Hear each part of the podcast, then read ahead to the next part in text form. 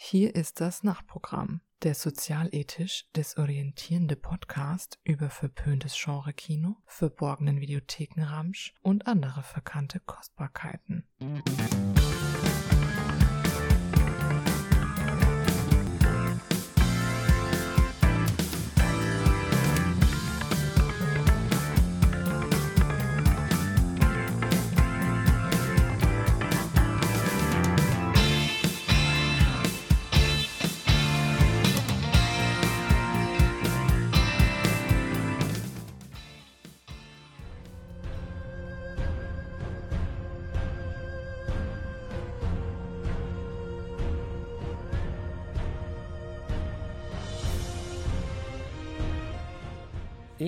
Ich grüße euch ganz herzlich, ihr lieben ZuhörerschaftsInnen. Ich äh, hoffe, es geht euch gut. Ich heiße euch ganz herzlich willkommen zu einer weiteren Episode Fratzengeballer Reloaded.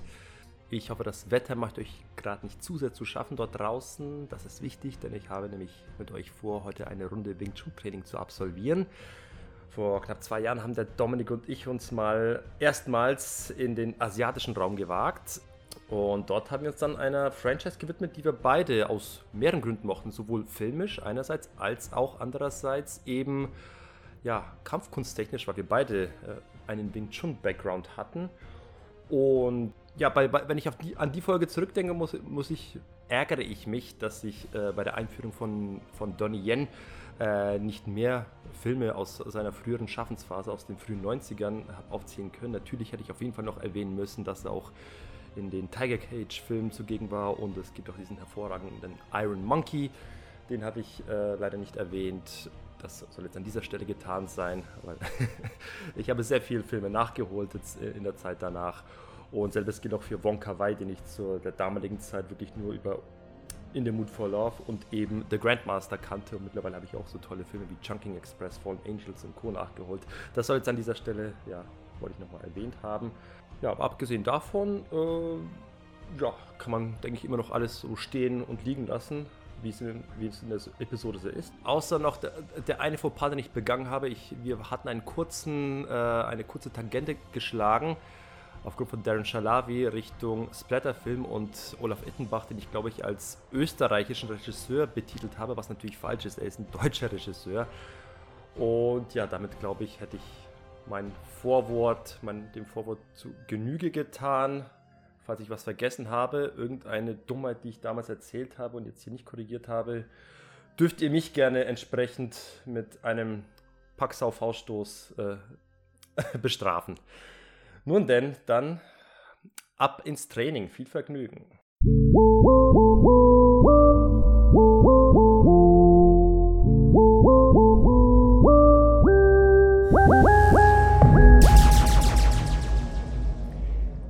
Herzlich willkommen, liebe Actionfreunde, zu Fratzengeballer, der Podcast für all die Martial Arts Fans dort draußen, die über Kung-Fu-Filme zu Experten chinesischer Volkskunde geworden sind. Ich bin euer Volkskundler Sergei aus der Bratwurst-Hauptstadt Nürnberg und an meiner digitalen Seite der Schweizer Volkskundler Dominik aus dem Kanton Baselstadt. War das richtig? Kreuzfalsch. Kanton Basel-Land. Land. Kanton Basel-Land. Ist doch alles grün da draußen, okay, Sergej. Jetzt. Ist doch alles grün hier. Auch, okay, gut, dass ich dich habe. Ich, ich lerne so viele tolle neue Dinge drauf. Ich lebe, ich lebe einem, über, über die um Schweiz. es mit den Worten des, mit den leicht verdrehten Worten des Präsidenten der Amerikaner zu sagen, ich lebe in einem Waldkanton. Ach so. ist überall Wald.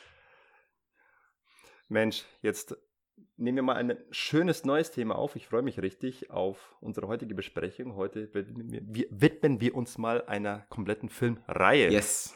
Und allem dem drumherum, was sich da so ergeben hat. Yes. Eine Filmreihe, die zu der, glaube ich, jeder Action-Fan ein bisschen was sagen kann. Jeder ernst gemeinte Action-Fan, der was auf sich hält. Bevor wir dazu kommen, erstmal ein diesmal auch themengerechtes Quiz. Mhm, mh.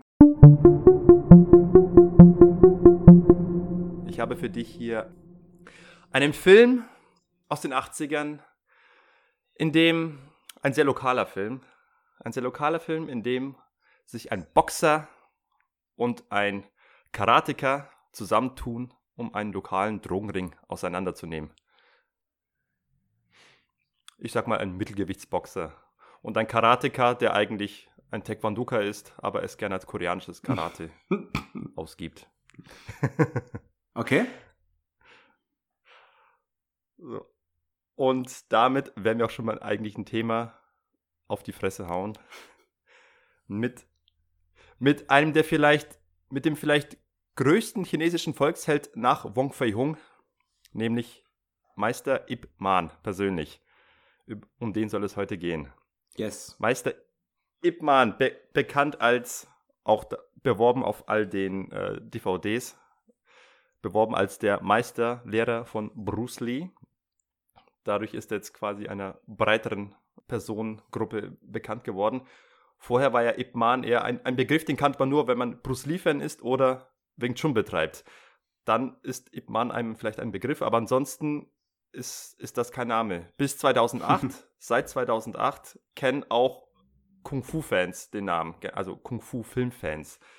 Da ist der Name gang und gäbe. Wie, wie war deine erste Begegnung mit Ip Man? Meine allererste Begegnung, die war schon noch ein bisschen früher, denn äh, ich habe damals aktiv für ein paar Jährchen Wing Chun betrieben.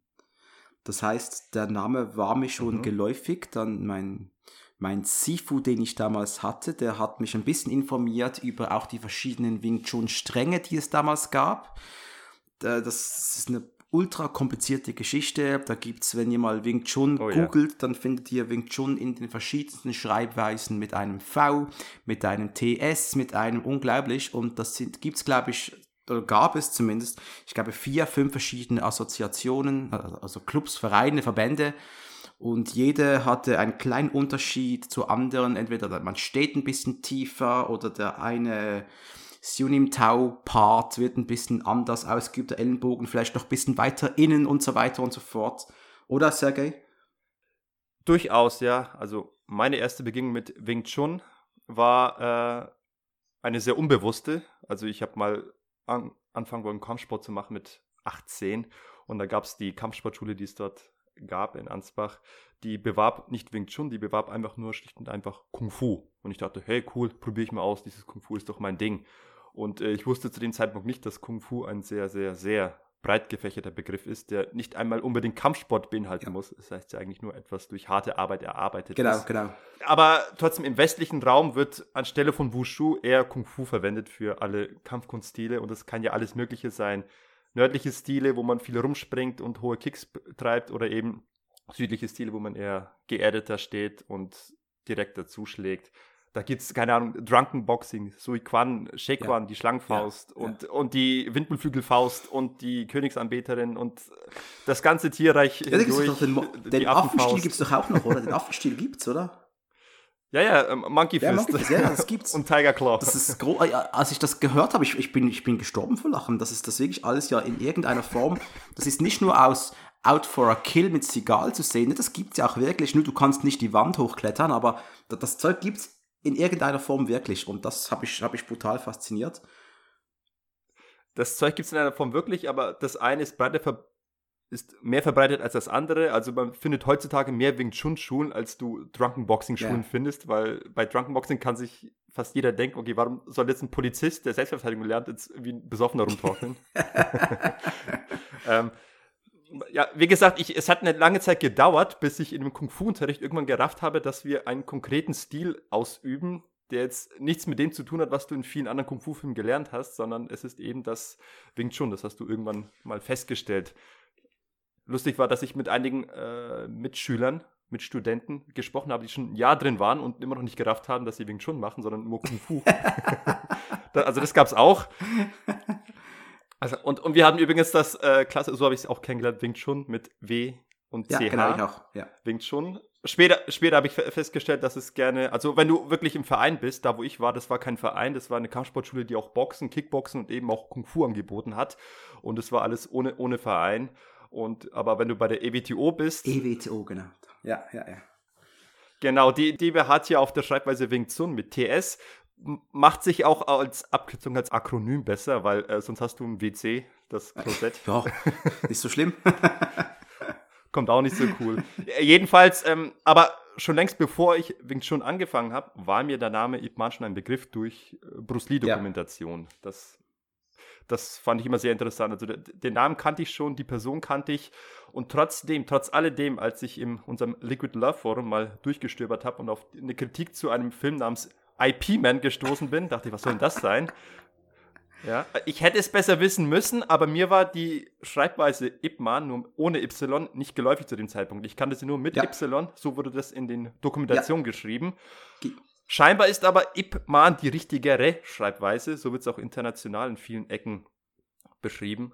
Also trotzdem habe ich oft noch Ipman mit Y gelesen. Für mich ist Y äh, die richtige Schreibweise. Für mich auch. Für, ganz, ja, für mich auch. Egal. Genau gleich. Genau, wir sind da genau gleich erzogen worden jedenfalls habe auch ich den Fehler gemacht und das, den Titel als IP-Man gelesen. Und normalerweise, ich, ich sag mal, wenn ich nicht schon Wing Chun betrieben hätte, eventuell hätte mich der Film nicht so sehr interessiert, wie eben durch die Tatsache, weil ich eben schon zwei Jahre Wing Chun gemacht hatte, da hat mich das richtig äh, interessiert. Da dachte ich, das muss ich ja. jetzt sehen. Den Film muss ich da, mir anschauen. Da, da, kann ich dir sowas von beipflichten. Das war bei mir genau gleich.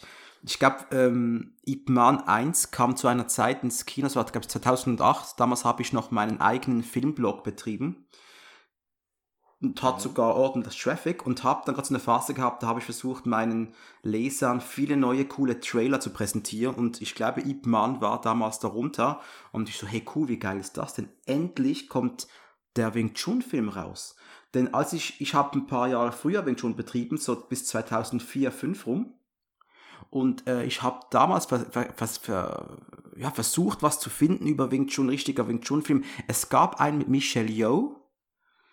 Ähm, ich, äh, den 94, glaube ich. Der hieß einfach ganz dezent. Ja, e ja, irgendwas, aber das war ein ganz, ganz schlechter Film. Also für mich nicht ansehbar.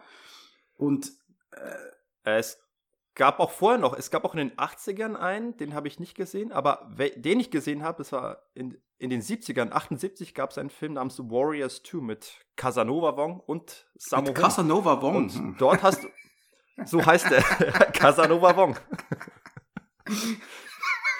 Die haben tolle Namen. Ja, toller Name. Ähm, äh, und ja. ähm, den Film hast du wirklich, äh, hast du ich, ich fand es erstaunlich, so einen uralten Schinken zu sehen. Normalerweise, wenn du so alte Kung-Fu-Filme siehst, siehst du halt irgendwelche Allerwelts-Bewegungen, die du halt aus anderen Kung-Fu-Filmen kennst. Aber in dem Film hast du plötzlich etwas erkannt. Du erkanntest, hey, Moment mal, das ist die erste, die, die kleine Idee, ja, die Sion Tauform, genau, ja. die sie dort gerade ausführen.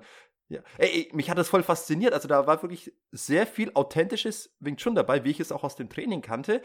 Das wurde dann gemischt mit anderen Stilen. Also die die Leute der Casanova Wong musste sich dann mit irgendeinem aus der, aus der äh, Königsanbeterin-Stil mit dem rumschlagen. Es gibt eine die habe ich nicht vergessen. Dieser Königsanbeter-Stil-Typ, der ist auf alle Vieren gegangen, hat nicht mit, hat sich nicht mit den Handflächen auf den Boden abgestützt, sondern mit seinen Handrücken die Finger nach außen und so ist er zu seinem Gegner, zum Casanova Wong, vorgekrabbelt, irgendwie ein paar Meter lang, um nur um wieder aufzustehen, um loszutreten. Das war so Banane. Ich musste lachen. Äh, darf ich fragen, äh, Sergej, äh, du hast Wing Chun betrieben. Ähm, wie würdest du den Stil Hi. eigentlich be beschreiben? Den Stil, äh, typisch für südchinesische Stile, sehr geerdet, sehr bodenständig, sehr direkt und sehr ineffektiv. okay das, das ist das, was ich jetzt nach 10, 12 Jahren Kampfsporterfahrung so rückblickend sagen würde. Damals war ich ein riesengroßer Fan von Wing Chun. Das war, wenn man Anfang 20 ist, so, dann, dann braucht man irgendetwas, womit man sich identifizieren kann. Auch eine Sache, die jetzt irgendwie nicht jeder Mensch kennt, sondern etwas, wo du so ein bisschen der, ich sag mal, der missionieren kannst, ne? wo du etwas, was nur du kennst, vielleicht noch eine kleine eingeschworene Gruppe, in der du dich dann zurecht fühlst, aber wenn du dann nach draußen, die Welt nach draußen kommst, dann kannst du ein bisschen prahlen, was du da machst und was du da dann kannst du von Geheimtechniken schwafeln. Im Chum macht man so, da machst du alles direkt und äh, da gibt es kein Viertelfanz und bla bla bla. Aber ich, ich habe jetzt in der Zeit noch danach noch viel anderes gemacht. Boxen, Kickboxen, Jiu-Jitsu und äh, und ich höre auch viele Podcasts von, von versierten Kampfsportlern und es hat sich tatsächlich herauskristallisiert, dass Wing Chun zusammen mit vielleicht auch Taekwondo und Aikido zu den eher ineffektiveren Kampfkunststilen zählt. Also die sind vielleicht, die haben hier und da, haben sie so ihren Wert, aber im Grunde ist es nichts, was man wirklich jemandem ernsthaft so andrehen kann, empfehlen kann, wenn man sagt, du, willst, dich ernsthaft selbst verteidigen, da musst du Wing Chun lernen. Da sage ich ganz klar, nein. Selbst mein Wing Chun Lehrer, den ich hatte, auch er hat ganz, ganz demütig und ganz realistisch zugegeben, pass auf, im Wing Chun, da hast du irgendwie 95 Prozent hast du sehr Show. Also die meisten Techniken, die du dort hast, die sind äh, für eine Show. Die sehen vielleicht gut aus und die macht man, weil es den Stil ausmacht, aber du kannst es nicht ehrlich verwenden. Nur so ein paar, zwei, drei mhm. Sachen, die es dort gibt, die kann man tatsächlich ernsthaft also, gebrauchen. Also, das ist witzig, ich habe den, den Show-Faktor bei Wing Chun sehe ich nicht. Das ist keine schöne Kampfkunst. Da hast du keine super coolen, äh, ein super cooler Stand, ein Kampfstand, das ist alles sehr, ja, schweizdeutsch gestabig, ja, bisschen sehr man, mhm. man sagt, man redet von den, von den klebenden Händen und so weiter, aber wenn du mal im, im normalen Kung-Fu-Stand bist, das ist das schon sehr uncool eigentlich. Und die eigentlichen Techniken, mit, mit, auch mit Ellbogen, mit, das ist alles sehr direkt. Ich finde es überhaupt nicht schön anzuschauen. Aikido ist schön anzuschauen. Ich weiß, was du da, ich weiß, was du meinst. Mit, mit Show, mit, wenn wir vom Show-Effekt reden. Und deswegen, äh, für mich, ähm, es, ich, es, es ist, ich finde das so schwierig zu beurteilen, was ist effektiv und was ist nicht effektiv. Wir wissen, seit es MMA gibt, dass alles scheiße ist, was irgendwie ein klassischer Martial Arts eigentlich ist. Traditionell ist Oder ja. vielleicht, ich bin zwar noch der Meinung, dass Boxen, klassisches Boxen, wohl das, das einfachst zu erlernendste ist, was du machen kannst. Denn ein richtiger Boxer, der dich erwischt, bist du weg. Ganz meine Meinung. Ich würde nicht sagen, dass es das einfachste ist, äh, es ist auch eine hohe Kunst. Ja, also weißt du, das, da, da, hast du auch, du hast auch Schritte dahinter und alles, aber da musst du nicht noch 20 Formen lernen. Das, ich meine, sorry, hast du, hast du, das hast du das Sionim Tau, kamst du über Sionim Tau hinaus? Ich habe auch die, die, die Brücke gemacht und die stechenden Hände, die, also bis zur dritten Form. Beauty, Beauty heißt sie, wie heißt Beauty? Beauty und ich habe schon wieder vergessen, wie die Sachen dann noch heißen. Ich habe Beauty habe ich noch angefangen, dann war bei mir irgendwann mal fertig.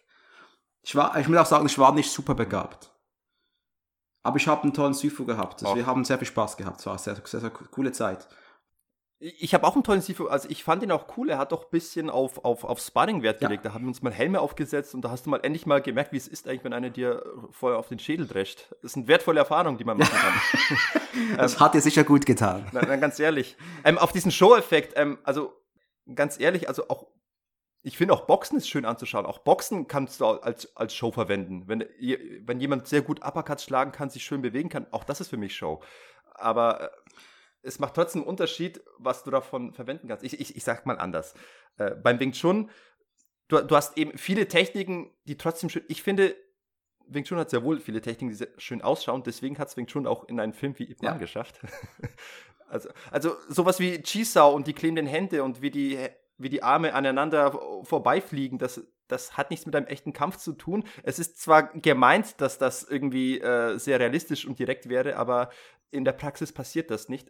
Es sieht elegant aus. Ich, ich finde es wahnsinnig schön zu sehen, wie Emin Boztepe hier äh, sein Chisau macht und, und, die, und immer an der Hand irgendwie durchkommt an den Mann. Das, find, das fand ich ja. wahnsinnig faszinierend anzuschauen. Und, da, und das ist das, was du in der Show, bei einer Präsentation, bei einer Wing Chun-Demonstration vorzeigen kannst, dass du die Leute, ich sage mal fast böse ausgedrückt, blenden kannst. Ja. Und sagen, boah, cool. Weil es ist ja schon so, es macht ja durchaus Sinn, wenn du sagst, du machst keine ausladenden Bewegungen, du machst keine großen Sprünge, keine hohen ja. Kicks. Und also es sieht vermeintlich sehr effektiv aus, also sehr effizient im Sinne von, dass du keine unnötigen Bewegungen machst, dass alles sehr direkt geht. Aber am Ende des Tages äh, sind viele Leute zu so einer Chisau-Community geworden, wo irgendwie jeder Schlag, der gemacht wird, dass der mit drei Handgriffen abgewehrt wird, bevor du zum Gegenschlag ausholst. Das sieht dann cool aus, weil da deine Hände so viel an den Arm des Gegners rumfuchteln, aber am Ende des Tages ist es unnötig. Der Boxer duckt sich einmal, macht einen direkten Schlag in die Faust und das reicht aus. Was, was, was, am, was, was man vielleicht als spezieller bezeichnen kann bei Wing Chun ist,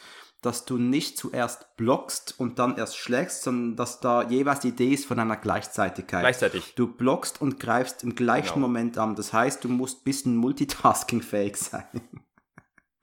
Und, äh, und, genau, das fand ich auch cool. Wie gesagt, das hat mich auch sehr äh, überzeugt, das hat Direkte. Ich dachte, das ist ja richtig die Straßenverteidigung. Genau, genau, das ist ja. das ultimative Ding. Und ich habe dann danach, ein paar Jahre später, hab ich, ging ich mit einem guten Freund für ein paar Mal den Kraft Maga Kurs. Und da, da ja. musste ich blocken. Und ich so, ja, aber das ist doch falsch. weißt du, du kannst schon, weißt, das ja, ist aber scheiße. Blocken ist scheiße. Und äh, das fand ich, fand ich sehr spannend. Und wie wir trainiert haben, mein Sifu und ich, das war ähm, viel Form. Wir haben Ziel und Tau gemacht, um uns aufzuwärmen, sonstige Aufwärmübungen und danach hat er versucht, mit mir Szenarios durchzugehen, die wirklich passieren könnten. Nicht irgendwie, mhm. keine Ahnung, einfach, wir stehen uns gegenüber, wir machen, jetzt machen wir das und das. Nee, stell dir vor, du bist da und da, wie verhältst du dich, was machst du? So bist auch Verhaltenstraining. Ja, wann haust du ab und mhm. haust du nicht ja. ab? Äh, oder du bist, du, du bist gerade im Bus, du hast eine Hand hier am Bügel und das nur eine Hand frei, einer packt dich, wie kannst du da aus, dich aus, dieser, aus diesem Griff befreien zum Beispiel. Solche Dinge, die eher ein bisschen aus dem Alltag kommen. Und das habe ich sehr gut empfunden und ich, ich bin immer noch der Meinung, dass wenn der, der normale der normale Stresskopf auf der Straße, der Bock hat, dich zu überfallen oder einfach dich stumm anzumachen, den kannst du platt machen.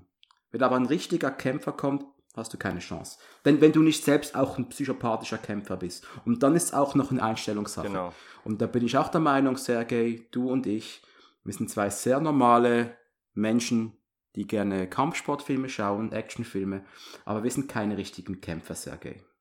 Bin ich, bin ich überzeugt. Vielleicht täusche ich mich in dir ja auch. Du bist ein knallharter Killer. wir, wir, können ja mal wir können mal einen Kampf ausmachen. Ein Showkampf. einen genau. Showkampf. Wie, wie, wie es in Kung Fu Filmen angeboten wird. genau. Ich, ich, ich pflichte dir bei und liebe Zuhörer, keine Sorge, es soll auch gleich um die Filme gehen. Yes. Äh, das Thema, das Thema äh, bietet sich einfach nur an, es mal anzureißen, weil wir eben beide sehr ausgewiesene, hoch angesehene Wing Chun Großmeister sind. genau. Nee, und wir werden auch das haben, das, ich glaube, das können wir schon mal voraus spoilern. Wir werden in naher oder mittlerer Zukunft auch mal eine Folge machen, bei der wir uns über Kampfsport in Filmen unterhalten werden. Generell, was die unsere Wahrnehmung von Kampfsport äh, angeht und wie Kampfsportfilme unsere Wahrnehmung entsprechend beeinflusst haben. Was wurde romantisiert und was ist eventuell tatsächlich brauchbar? Ja. Um all das soll es in einer zukünftigen Folge gehen. Hier möchte ich jetzt mal nur abschließend erwähnen, also ich habe Wing Chun gerne betrieben. Ich habe es vier Jahre betrieben. Einmal irgendwie von 2006 bis 2008 und später nochmal von 2013 bis 2015. Da war ich dann bei einem Menschen von, von EPMAS, also von von dem Verein von Emin Boztepe, der, der Deutsch-Türke, der eigentlich auch ziemlich knallhart zugreifen kann. Also bei dem fand ich eben die Videos sehr beeindruckend, wie der das alles macht. Bei dem ist scheinbar auch alles wie in meinem Kung-Fu-Film abgelaufen. Er ist zu irgendeinem Wing Chun-Trainer gegangen, hat ihn fertig gemacht und dann sind irgendwie die Schüler alle gefolgt. Irgend so ein, irgend so ein Scheiß soll da passiert sein. Ja. Legendenbildung, das ist Legendenbildung. Ja. Bei dem Trainer haben wir auch Sparring gemacht. Nachher, nach, als alle gegangen sind, ist er mit mir in der Halle geblieben und wir haben noch ein bisschen extra Training gemacht. Ein bisschen wirklich Sparring. Es hat mit Chisao angefangen und plötzlich ist es zu einem Boxkampf ausgeartet. Und das zeigt dann irgendwie, wenn es wirklich heiß hergeht, wenn du wirklich so merkst, jetzt versuchen wir mal den anderen zu treffen irgendwie, dann merkst du, dass irgendwann die, die ganze, das alles, was du mit Wing Chun gelernt hast, irgendwie flöten geht. Du, du stehst dann doch irgendwie da eher wie ein Boxer und versuchst Haken zu schlagen und irgendwie durchzukommen. Du duckst dich mehr, du machst all die Bewegungen, die du im Wing Chun eigentlich nicht lernst. Ja, das weißt du warum, Sergej? Weil du nicht genügend trainiert hast. Ja, Wenn du dann automatisch das, das zurückfällst, weil das wirklich das Richtige ist, aber es ist eigentlich falsch. Ja. Wenn du aber das wirklich tagtäglich Stunde um Stunde machst und richtiger Meister darin wirst, dann wirst du dich nur äh, mit äh, müsste es noch so, wie, wie, ging die, wie ging die Stand noch gleich? So war der Stand, oder? Ja, alles, beide Hände auf einer Linie. Aber beide dann gibt es auch Linie, Varianten, oder? wo du dann die Handfläche eher nach oben drückst. ja, dann, genau. Äh, es ist, es ist alles letztlich egal, weil äh, am Ende des Tages hältst du eh nicht so die Hände. Ich habe es festgestellt. Du hältst eh nicht so die Hände, wenn es heiß hergeht und du wirklich merkst, jetzt muss ich hier mal irgendwie was leisten. Dann, dann denkst du gar nicht dran. Dann ist es einfach nur unbequem, die Haltung. Ich habe bei diesen Sparring-Sessions mit dem Trainer, ich habe mir schon mal ein blaues Auge und gebrochenen Fuß geholt so ungefähr ging es dazu. Alles aus Versehen passiert, natürlich. Da, ähm, da bin ich ja, ich habe nur aufgeschlagene Lippen gehabt manchmal. Das nee. Äh, ich habe auch einen Kiefer gehabt, der irgendwie wochenlang geschmerzt hat. Das war bei mir vom Boxtraining. Egal, ich, ich, bin, ich, ich bin fertig mit Wing Chun. Ich, ich kann mir beim besten Willen nicht mehr vorstellen, heutzutage noch irgendwo in einer Halle mit Leuten zu stehen und dann die, die erste Form zu üben. Oder Pax auf Hausstoß, Pax auf Hausstoß. Pax, ja, genau, Pax genau. Das, das genau. hat mich nur das ist, ich, ich empfinde es tatsächlich als Zeitverschwendung. Ein, ein Boxer, der übt so lange am, am Boxsack und macht Schattenboxen. Es, es ist agiler, es ist athletischer und dieses statische, ich stehe da und übe die Techniken, das ist nett gemeint, aber es ist letzten Endes, das, das ist nichts in der echten Welt. In der Welt von Ip Man, in den Filmen, da sieht das wunderbar aus und ich finde es saugeil und mir ist die Kinnlade runtergeklappt, als ich zum ersten Mal den ersten Ip Man gesehen habe. Oh ja, da kann ich nur, ich kann nur beipflichten. Ich war, ich war wirklich begeistert. Und ich habe den Film äh, auch wirklich geliebt. Ich habe den damals gleich zwei, dreimal hintereinander gesehen, weil ich da so begeistert war. Ey, mir, mir ging es ähnlich. Also, ich muss ja sagen, 2008, das war, äh, bei uns war es ja so, dass der Wing Chun Trainer dann gegangen ist. Es war ja keine reine mhm. Wing Chun Schule, es war eine Kampfsportschule mit vielen Trainern und da mhm. wurde ihm auch ein Kung Fu Kurs angeboten und irgendwann ist der Kung Fu Trainer gegangen und äh, wir standen dann erstmal, also die Leute, die dort Wing Chun gemacht haben, standen erstmal ohne nichts da, sozusagen. Mhm. Und es wurde dann aber auch ein, ein, halbes Jahr später wurde dann ein Ersatz gefunden. Die haben sich gedacht, wir müssen was finden für die Leute, die äh, diese äh, exotische, die exotische Kampfkünste lieben. Äh, was finden wir da? Ach, mach mal Taekwondo. Wir, uns wurde dann plötzlich Taekwondo angeboten. Ah, so, von wegen okay. ist, ist, ja, ist ja das Gleiche oder was ähnliches. Nur noch ja, besser, ja. Weil, weil da springt man ja, macht hohe Tritte und mich hat es so angekotzt und dann haben wir halt angefangen, dort Taekwondo zu machen, weil ich war mir damals trotzdem lieber als die klassischen westlichen Kampfsportarten, Boxen oder Kickboxen. Ja. Zum, zumal ich Taekwondo schon in der Kindheit mal gemacht hatte. Jedenfalls ein Kumpel, mit dem wir Wing Chun betrieben haben. Ich habe mich mit dem ein bisschen angefreundet. Und äh, ich habe ihn dann zu mir eingeladen, weil wir wollten einen Film gucken, weil eben Ip Man rausgekommen ist. Und da haben wir uns gemeinsam Ip Man angeguckt und, ha und haben uns gefreut über die Kampftechniken, wie sie präsentiert wurden. Gleichzeitig haben wir uns darüber ausgekostet, dass wir dieses dumme Taekwondo machen müssen. also ich habe damals, ich habe über Wing Chun habe ich so ein bisschen einen Hass auf Taekwondo bekommen, was eigentlich, was eigentlich auch unbegründet ist, einfach weil ich lieber Wing Chun machen wollte damals, aber da war es halt so. Eigentlich mochte ich Taekwondo auch, weil ich die hohen Tritte liebte, aber ich noch viel weniger als im Wing Chun mochte ich dort die, die, die Form. Also die fand ich noch dämlicher und ich mochte auch mhm. dieses, diese, dieses Etikett nicht, dass man irgendwie so einen Kampfanzug trägt und dann Gürtelprüfungen, wo ich festgestellt habe, auch die Leute, die einen roten Gurt, schwarzen Gurt haben, die hatten schlechtere Kicks als ich. Also ich will es mal nicht angeben, aber das hatte ich festgestellt. Ich hatte einen Gelbgurt und habe besser treten können als die, die vermeintlichen Rotgurte. Das hat mich so genervt. Und das ist so ein Bild, das ich so fortgetragen hat, dass so ein Gürtel einfach überhaupt nichts bedeutet. Ich, ich, fand, ich fand das Gürtelprinzip immer obermühsam. Und ja. ich bin froh, dass mein Sifu hat mit mir ohne sowas trainiert hat. Wir haben da privat trainiert, einfach so. Ja, äh, ich finde es auch cooler, wenn man irgendwie nichts auf dem Papier hat, aber wirklich was auf dem Kasten hat. Genau, das finde ich auch. Als umgekehrt. Umgekehrt ist ehrlich, es halt deutlich uncooler. Ich stell dir vor, da musst du am Samstag aufstehen, so ich gehe jetzt an meine Schwarzgurtprüfung. Super geil. Würde mich richtig nerven, sowas zu machen. Also, nee. nee. Nicht, dass es nicht auch Prüfung gab, aber ich habe da halt so, einen, so einen kleinen Ausweis gehabt, äh, wo dann äh, Stempel in verschiedenen Farben irgendwie deinen Technikergrad beschrieben haben. Ich war ja nicht bei einem, bei einem Verein, also das war wirklich ganz privat äh, zusammengeschustert. Da waren auch teilweise äh, Rechtschreibfehler drin. Und äh, Packsau, Tanzsau, die Techniken, die dort drin beschrieben standen, die wurden nicht mit SAO geschrieben, sondern mit SAU. Die Sau. ja, ist auch Sau, oder? Ja, klar. Die Sau. Also das war ein bisschen schäbig, als ich da mal zu einer anderen Wing Schule wollte und dieses, diesen Ausweis vorgezeigt habe. Ich dachte, was soll denn das sein? Hast du, hast du Donnie Yen vor Ip Man schon gekannt? Ja, den kannte ich vorher schon. Ich hauptsächlich also er ist mir schon begegnet, auch nicht bewusst, in Once Upon a Time in China Teil 2. Mhm. Da war der Endboss gegen Jet Li. Aber da ist er mhm. damals mir nicht aufgefallen. Der halt sehr versierter, gut kämpfender Bösewicht. Aber der ist mir so gesichtlich nicht aufgefallen. Dann gab es natürlich noch äh, Shanghai Knights mit Jackie Chan. Da war er auch der Bösewicht. Mhm. Dann aber richtig, richtig aufgefallen ist er mir dann erst in äh, Chapolang, Killzone. Natürlich. 2005.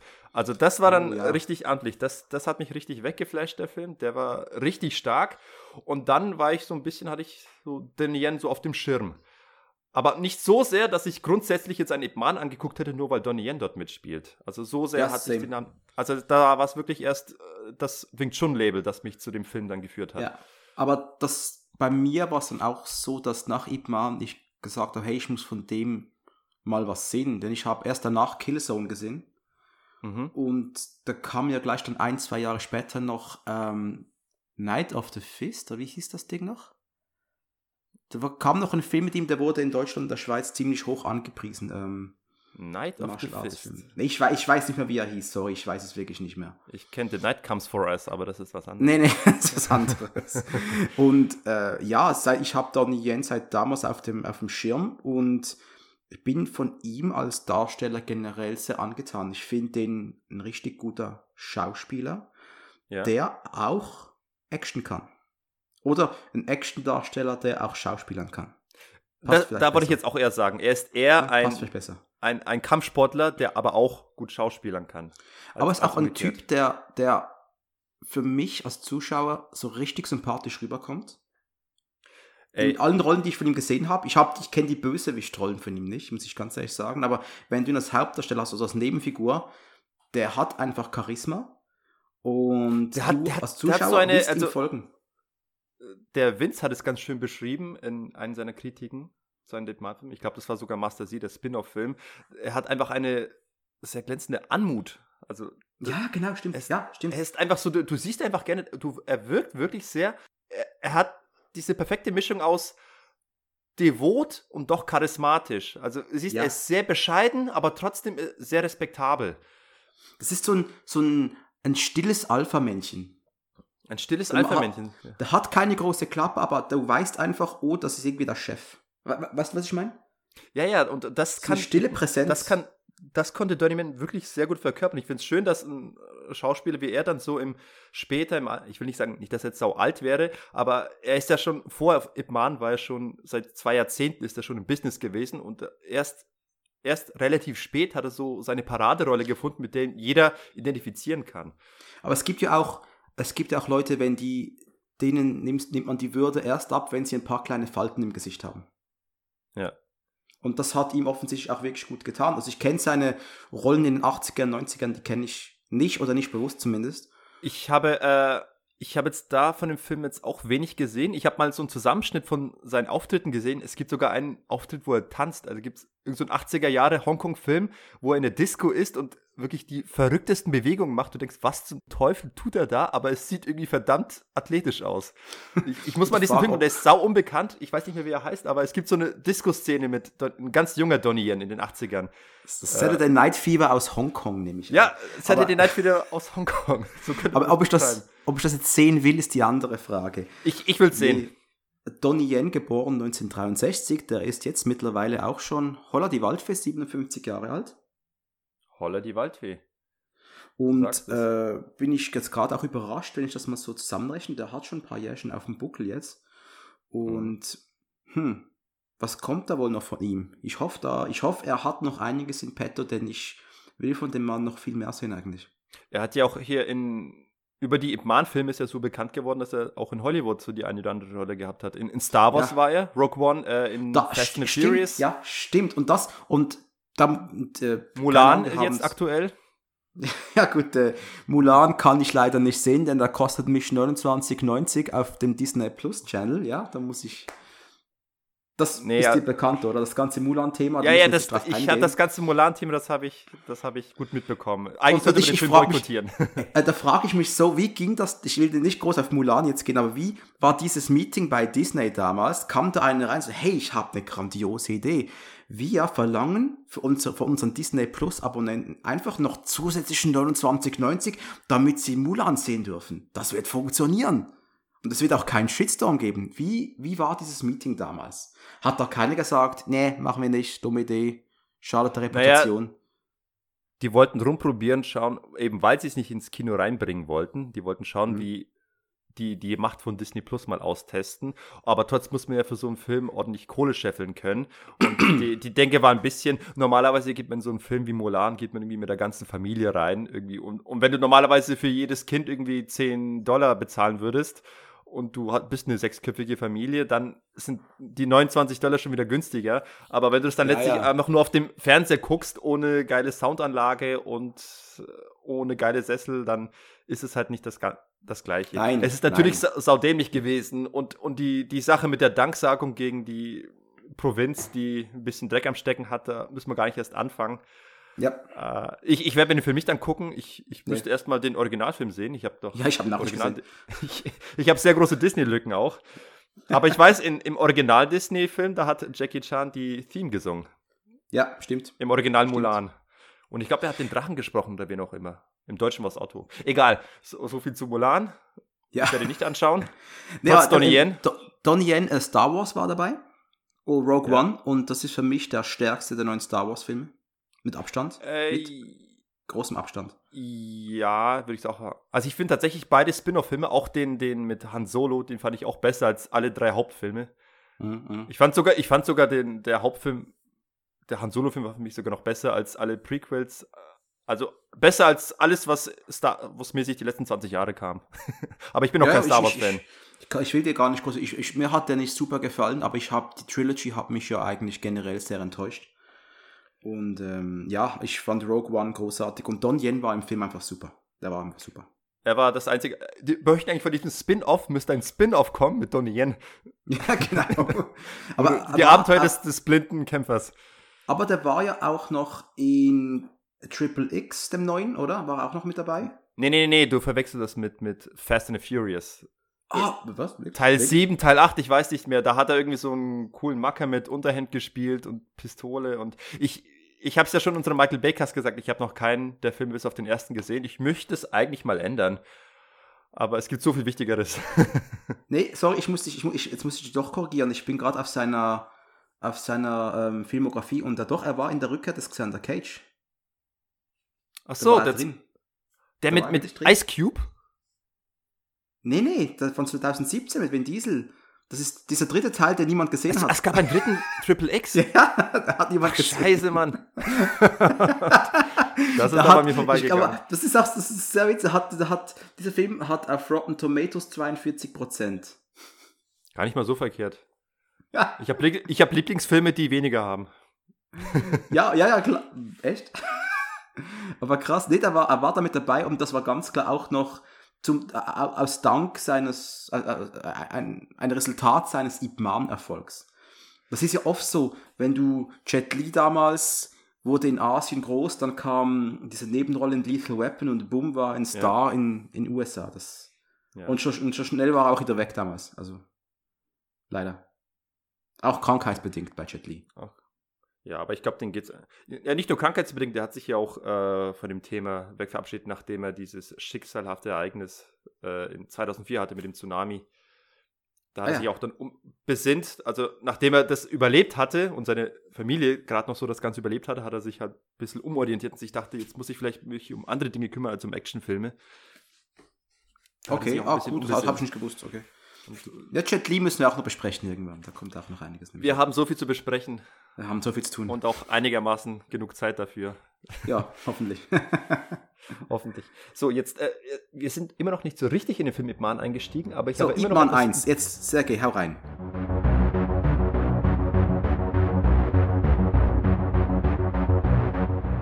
Eckdaten zu Ip Man an sich. Wir haben schon erwähnt, der Lehrmeister von Bruce Lee, dadurch ist er bekannt. Das zieht ein bisschen. Ip Man geboren 1. Oktober 19, 1893 in Foshan und gestorben 2. Dezember 1972. Also quasi nicht ein gutes halbes Jahr vor Bruce Lees Tod. Das kann man mal festhalten. Bruce Lee ist zu Ip Man gegangen, weil er mal eine Straßenschlägerei verloren hatte und hat dann bei Ip Man angefangen zu trainieren. Das war mit 13. Das mhm. kann man mal mhm. so einordnen. Äh, generell mal zu Ip Man. Ähm, ist es für dich ein Zufall oder ist es, dass der Film 2008 kam? Denkst du dir nicht, der hätte eigentlich auch irgendwie zehn Jahre vorkommen können oder zehn Jahre später? Weil es gab ja tatsächlich Ende der 90er war schon ein Ip Man-Film geplant mit ja. Donnie Yen. Der wurde nur nie irgendwie aus irgendwelchen Gründen nie realisiert. Uh, und dann kam es jetzt eben 2008 dazu. Ich glaube, es ist kein Zufall, dass es 2008 ist, denn wir erinnern uns, 2008 gab es auch die Olympiade in China. Ja, da hat sich ja hier nochmal richtig groß probiert ähm, zu positionieren. China ist ja gerade im, im Aufschwung, jetzt schon längst, aber damals wollten sie sich nochmal richtig von ihrer positiven Seite zeigen und von ihrer von ihrem Wohlstand und allem, was die haben. Jackie Chan hat damals die Eröffnungssequenz eingesungen also die, die Eröffnungszeremonie hat er besungen. Und in der Zeit um die Olympiade sind auch sehr viele Bruce Lee-Filme entstanden. Also es gab diese große TV-Serie, die auch zu einem Dreistünder aufgebläht ja. wurde oder ich, zusammengeschnitten ja. wurde. Ja, die fand ich leider überhaupt nicht gut. Nee. Es gab, ist dann noch, ja, die war furchtbar. Dann gab es noch äh, diversen anderen Kram, auch noch einen kleinen Bruce Lee-Film, der irgendwie seine Zeit in Hongkong zeigt. Und eben, ich glaube, man hat sich auch bewusst für eine Ip Man-Verfilmung entschieden. Also ich dachte, jetzt wir haben Bruce Lee ganz groß gemacht, aber jetzt machen wir auch gleichzeitig zu dem gleichen Zeitpunkt auch mal seinen Trainer ganz groß. Ja. Gerade Wing Chun, weil Wing Chun hat sich ja auch ein bisschen schon verbreitet, die Kampfkunst. Äh, die wurde ja bereits schon in, auch im Westen gelehrt. Und ich glaube, es macht Sinn, dass man den, den Kampfkunstmeister, eines der bekanntesten Kampfkünstlers, dann präsentiert. Und deswegen hast du, glaube ich, auch in dem Zeitraum auch Ip Man gehabt. Mhm. Es hat sich angeboten. Der Kampfkunststil ist schon einigermaßen bekannt gewesen. Bruce Lee war bekannt und es machte nur Sinn, dass man jetzt auch mal den Lehrmeister davon ein bisschen promotet. Und der Zeitpunkt war perfekt und mit Donnie Yen auch hervorragend besetzt, wie ich finde. Und am Ende des Tages haben sie unter der Regie von Wilson Yip, aber noch viel wichtiger, unter der Action-Regie von Sammo Hung, der war ja. eigentlich für die ja. Kampfszenen verantwortlich, haben sie richtig geile Kampfszenen abgeliefert und ich habe, zu dem Zeitpunkt habe ich selten so gestaunt über Kampfszenen. Also ich war, ja. es war wahrscheinlich auch die, die Mischung aus, weil ich den Kampfstil so ein bisschen kannte und, und es toll fand, ihn mal in absoluter Perfektion und Vollendung zelebriert zu bekommen in einem Film wie diesen. Ja, äh, Dito, Dito, in allem, was du gesagt hast, ähm, das, es gibt selten Filme, die mich so geprägt haben, dass ich gesagt habe, hey, dieser Film hat unfassbare Action-Szenen, das musst du gesehen haben, das musst du wirklich gesehen haben. Das war vielleicht damals, äh, The Raid war so ein Film, dann, der hat auch ähm, in eine ähnliche Kerbe geschlagen. Da das war fehlt auch mir Frisches. jetzt gerade wie hieß er jetzt noch gleich? Ähm, Demo-Effekt, wie heißt's? Der erste Film von Tony Jaa. Äh, Ong Bak. Ong Bak war so einer und das war der andere. Denn äh, du, auch diese, und wie, wie ist der Vince im Liquid Love Forum? Wer es noch nicht, wer es nicht kennt, bitte mal auschecken. Liquid Love, großartiges Filmforum. Ähm, wie es der Vince da geschrieben hat, das ist dieser Don Yen, der hat einfach diese, diese, diese, der ist so, grazi, so grazil in seiner Rolle. So einer unfassbaren, der Würde eines Jedi-Meisters. Ja. Und halt ausgestattet mit den Fähigkeiten eines Kung-Fu-Großmeisters. Und es gibt vor allem dieser eine Kampf, der ist mir geblieben, wo er gegen zehn japanische Kämpfer antritt im Kreis. Karate du weißt genau, welche Szene ich meine. Ja, ja. Das ist für mich etwas, das ist, das, das, das ist für mich der absolute Inbegriff von chinesischer Kampfkunst im Film. Ich habe nie was Schöneres und Besseres gesehen. Und es war auch wirklich eine schöne Szene, es war so gut gemacht. Ich habe Gänsehaut bekommen, auch wie es aufgebaut ja. wurde. Er war da hinter den Gittern und sagt, aufmachen, ich will es da rein, ich will zehn Kämpfer. Ja. Der war einfach nur ja. sauer, dass die Japaner hier solche Spielchen veranstalten und, und nach, nach Herzenslust, nach Überleben und Tod entscheiden ja. je nachdem, wie sich einer da mal verhält und dann Reissäcke verteilen. Und er fand es so scheiße, ist da hingekommen, hat sich mit zehn angelegt und er hat die richtig nach allen Regeln der Chun Kunst äh, verprügelt. Also Kettenfauststöße wieder auf den einen so eingedreschen hat und du in ja. der Aufnahme siehst, wie, wie das Gesicht so zerknautscht wird durch seine Schläge. Ja. Also das, das sind Dinge, die hast du vorher in Kung Fu Film, Martial Arts Film generell noch nicht gesehen. Ach, weißt du, als er erst vom ersten Film irgendwie real gewirkt hat. Es hat, ja genau, es, es hat, weil du gerade als Fan von Wing Chun hast du gedacht, eh gedacht, Wing Chun ist so das Harte, das Raue, das Direkte, das für der Straßenkampf, ne? Damit kannst du jede Showkampfkunst fertig machen und, und so hat es da auch gewirkt. Klar, ja. direkt, ohne Firlefanz, hat er kurzen Prozess gemacht mit, mit, mit jedem Gegner.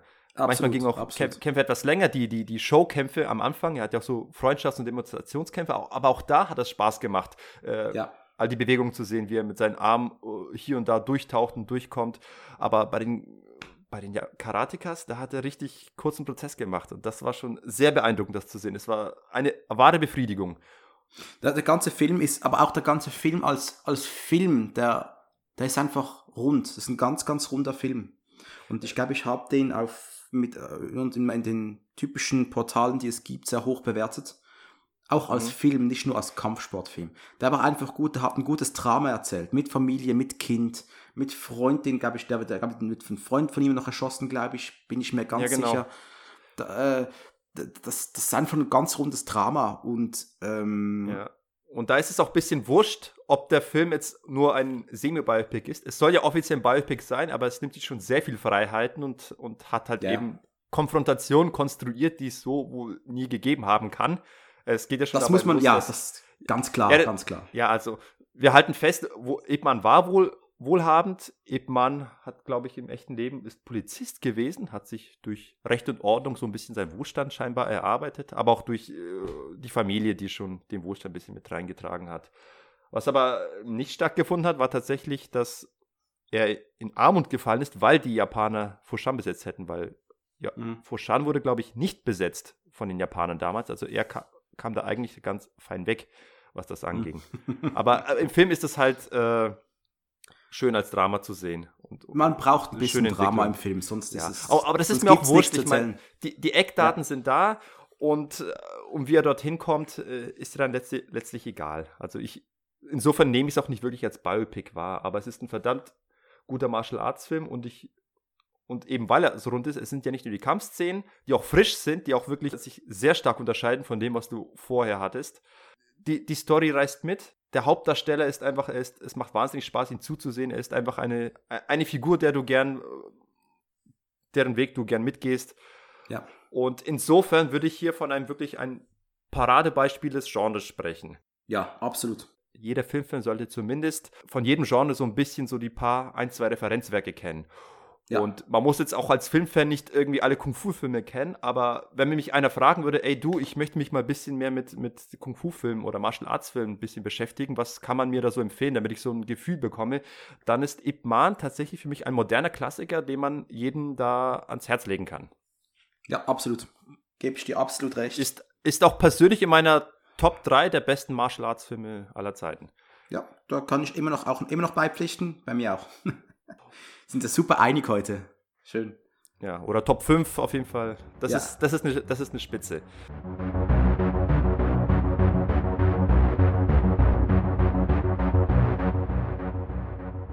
Und damit kommen wir mal zum zweiten Teil, der Wunderbar. 2010 rausgekommen ist.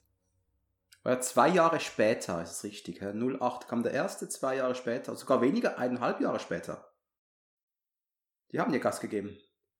Die haben Gas gegeben. Der erste Mann hat ja so eingeschlagen, hat, ist so populär gewesen, dass du natürlich einen zweiten Teil drehst. Und die Geschichte ist ja auch noch nicht auserzählt, denn ich meine, man muss doch auf jeden Fall dort ansetzen, was am Ende des ersten Teils erwähnt wurde, für die Leute, die es noch nicht wussten. Am Ende des ersten Teils wurde ja nochmal so nüchtern geschichtlich erzählt, Wing Chun wird äh, heutzutage von Millionen von Menschen praktiziert. Einer der bekanntesten Schüler von ihm ist Bruce Lee. Auch da habe ich äh, Gänsehaut bekommen, obwohl ich es wusste, aber ich fand es schön. Ah, jetzt weiß es die Welt. Jetzt, jetzt, Endlich. jetzt können auch alle, alle davon zehren. Sie kennen mein Geheimnis. ja. Und ich meine, das, das kannst du natürlich nicht irgendwie unverfilmt lassen. Natürlich musst du zeigen, wie Ip Man endlich zu, ähm, zu Bruce Lee kommt, wie die beiden sich treffen. Aber ich glaube, es war, war da überhaupt ein Sequel immer in Planung? Ich glaube, die haben wirklich einfach mal einen Film machen wollen und haben dann Bestimmt, gesehen, dass er ja. so eingeschlagen ist, hey, jetzt machen wir den zweiten. Ich glaube, das war nicht als Trilogy oder Quadrilogy. Nee, nee, nee. Als Trilogie schon mal gar so nicht. Es war erstmal ein Einzelfilm, aber nach dem Erfolg, da hat sich auch inhaltlich angeboten. Es, es ist ja nicht so, dass man sich irgendwas aus den Fingern gesaugt hat. Also da hat sich, es hat, gab noch Substanz und Stoff, den, den es wirklich dazu verfilmen gibt, eben weil der Film äh, erfolgreich ja. war. Aber da muss ich auch sagen, ähm, beim zweiten Teil, da kristall kristallisiert sich das heraus, was du schon beim ersten Teil hattest. Aber beim zweiten Teil wird es noch deutlicher. Eigentlich sind die Filme, und das meine ich bis hin zu Teil 4, es sind eigentlich alles Propagandafilme, wenn du so ja, willst. Klar, ein Stück weit. sowohl, das, absolut. So, sowohl was den Nationalismus angeht, als auch was die Bewerbung der Kampfkunst Wing Chun angeht. Also ich, ich kenne keinen Film, ich kenne keinen Film, Film oder Filmreihe, wo es so sehr darum geht, eine, eine Kampfkunst zu bewerben und sie herauszustellen und sie zu präsentieren, zu zelebrieren und Leute, die Zuschauer quasi zu überzeugen, dass sie diese Kampfkunst äh, bitteschön auch lernen sollen. Ja, und steht auch der Vergleich mit anderen Nationen und halt auch, dass man, ja, dass der chinesische Stil, ob es jetzt Kampf oder auch Lebensstil ist, irgendwie überlegen wirkt. Weißt du, was ich meine? Hörst du mich raus? Das, das wirkt immer so ein bisschen, ja, Ip Man ist der perfekte Vorzeigechinese, Ja. der genau weiß, wie man leben soll, wie man leben muss, wie man kämpfen soll und wie man kämpfen muss. Und jeder, der eigentlich nicht so ist wie er, ist nicht perfekt. Das kann man dem Film ein bisschen, das kann man allen Filmen ein bisschen ankreiden, wenn man, wenn man böse sein will. Will ich aber nicht, aber man könnte. Das ist ein Angriffspunkt, der der Film wirklich Also hat. es, ja, äh, Donnie Yen, also Ip Man wird hier schon als ziemlicher Saubermann dargezeigt. Es wird auch scheinbar auch bewusst verzichtet, äh, die, die Opiumsucht ein bisschen darzustellen, die es ja, Ja. in echt gegeben hat bei ihm. Ähm, darauf haben sie verzichtet. Das ist wurscht. Also die können es meinetwegen gern beschönigen, dass, dass Ip Man so ein Saubermann ist. Also das finde ich vollkommen in Ordnung, dass du so eine, so eine so eine, ich, in Anführungsstrichen, perfekte Figur hast, die aber natürlich ihre, ihre Macken hat und auch selbst zugesteht, zum Beispiel im dritten Teil hat er es zugesteht, dass er viele Fehler hat. Ähm, also diese Bescheidenheit ist ja auch wichtig, dass man Mhm. sich selbst richtig erkennt. Aber unabhängig davon, von der Figurenzeichnung her, ähm, der zweite Teil ist Chinas bzw. Hongkongs Rocky 4, könnte man fast sagen. Ja, absolut, absolut, das ist so, ja. Das ist. da hast du auch Sammo Hung in der Nebenrolle dabei, ja? Ja, da hat er sich vom Actionregisseur auch so ein bisschen nach vorne gedrängt jetzt in eine Rolle. Und da muss ich schon sagen, da mir haben insgesamt in Summe die Kämpfe ein klein Tick weniger gefallen, weil dort ein bisschen mehr Wirework, ein bisschen mehr Kabelarbeit mit eingeflossen Das ist. ist genau, das ist genau mein Satz jetzt gesagt. Das ist genau, was ich auch sagen wollte. Genau so. Hab's genau gleich gesehen. Sehr witzig. Haha, war erster. Ja. Ja, sehr schön, dass wir uns da so einig sind. Ja. Ähm, ja, die, die, dieser Kampf am Tisch, der ist irgendwie kunstvoll und aller Ehren wert, aber da habe ich schon so ein bisschen die, die, die raue Härte des ersten Teils vermisst. Ja, es war zu, also da war schon, das war ein bisschen, bisschen, ein bisschen zu sehr drüber. ja, zu verspielt. Zu verspielt, zu wenig, zu, schon so ein bisschen weiter weg von der Realität. Ja, also beim ersten, da hättest du noch denken können, okay, so ungefähr hätten die vielleicht Kämpfe auch in echt ausgesehen. Ja.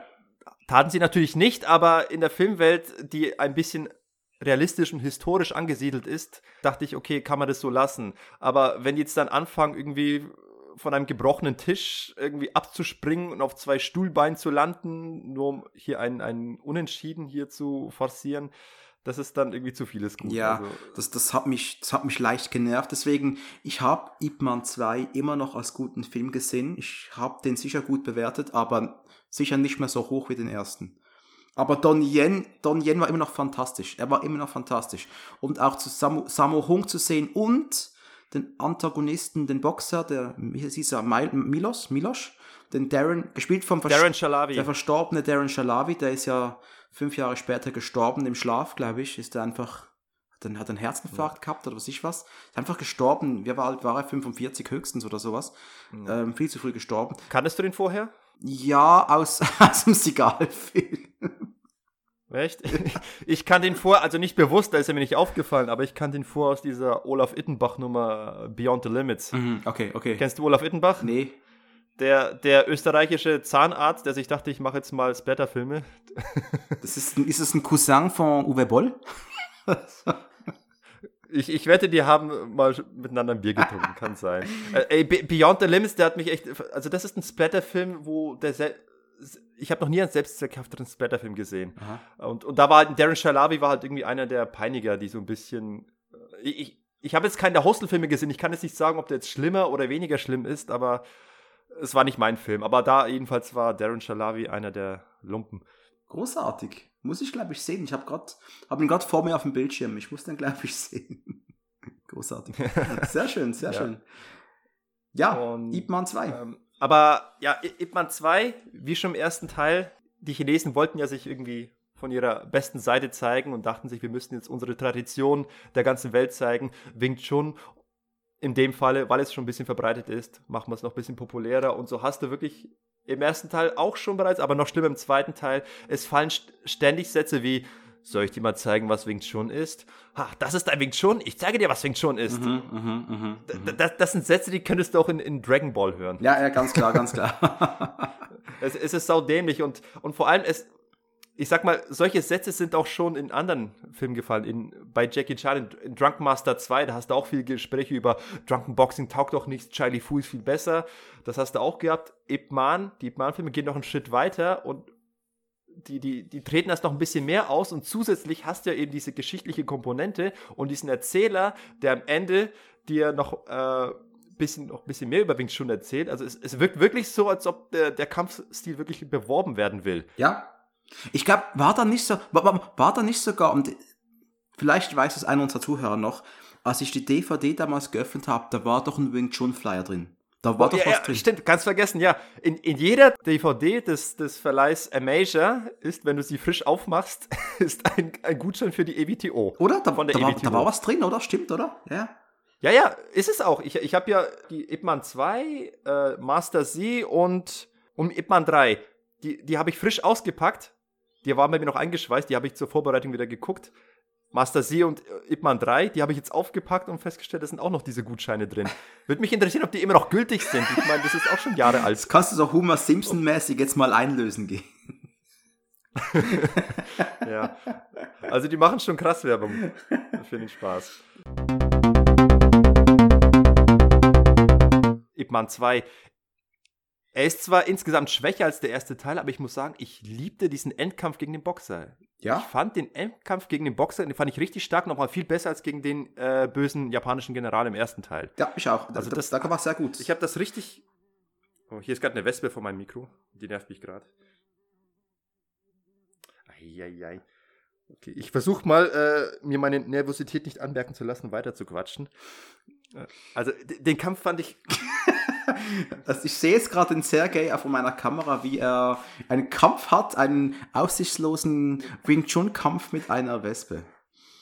Ja, die, ich versuche gerade voll geil auszuweichen mit meinen Kopfbewegungen, aber.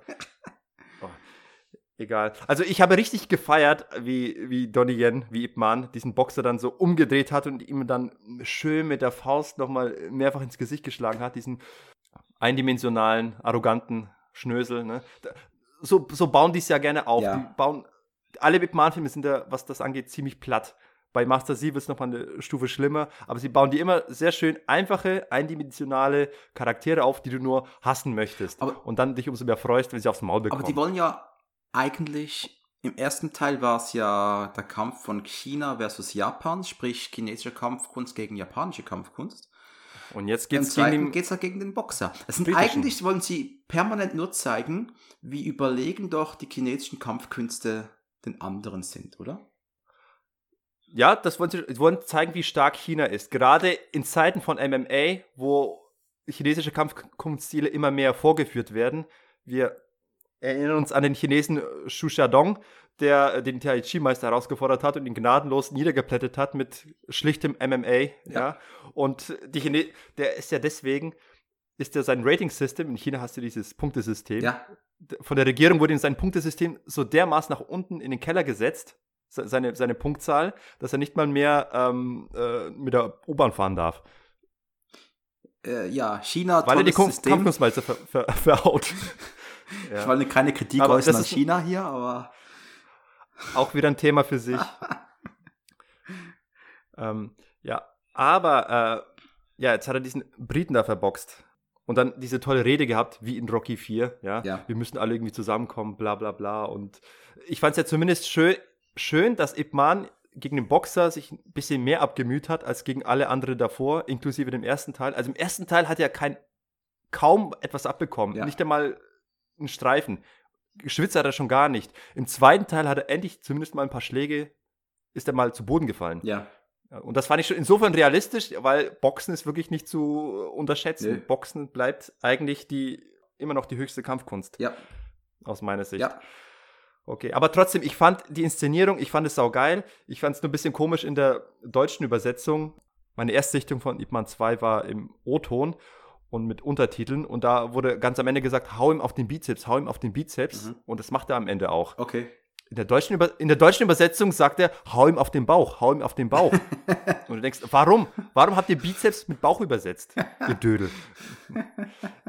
Egal, Ip Man 2, schwächer als der erste Teil, aber fantastisches Finale. Ich liebe diesen Kampf. Ip Man 2, da, da, da ist ja einiges passiert danach, ja. Da hat man gemerkt, hey, mit diesem Ip Man-Figur, da kann man ja auch noch ein bisschen Geld machen.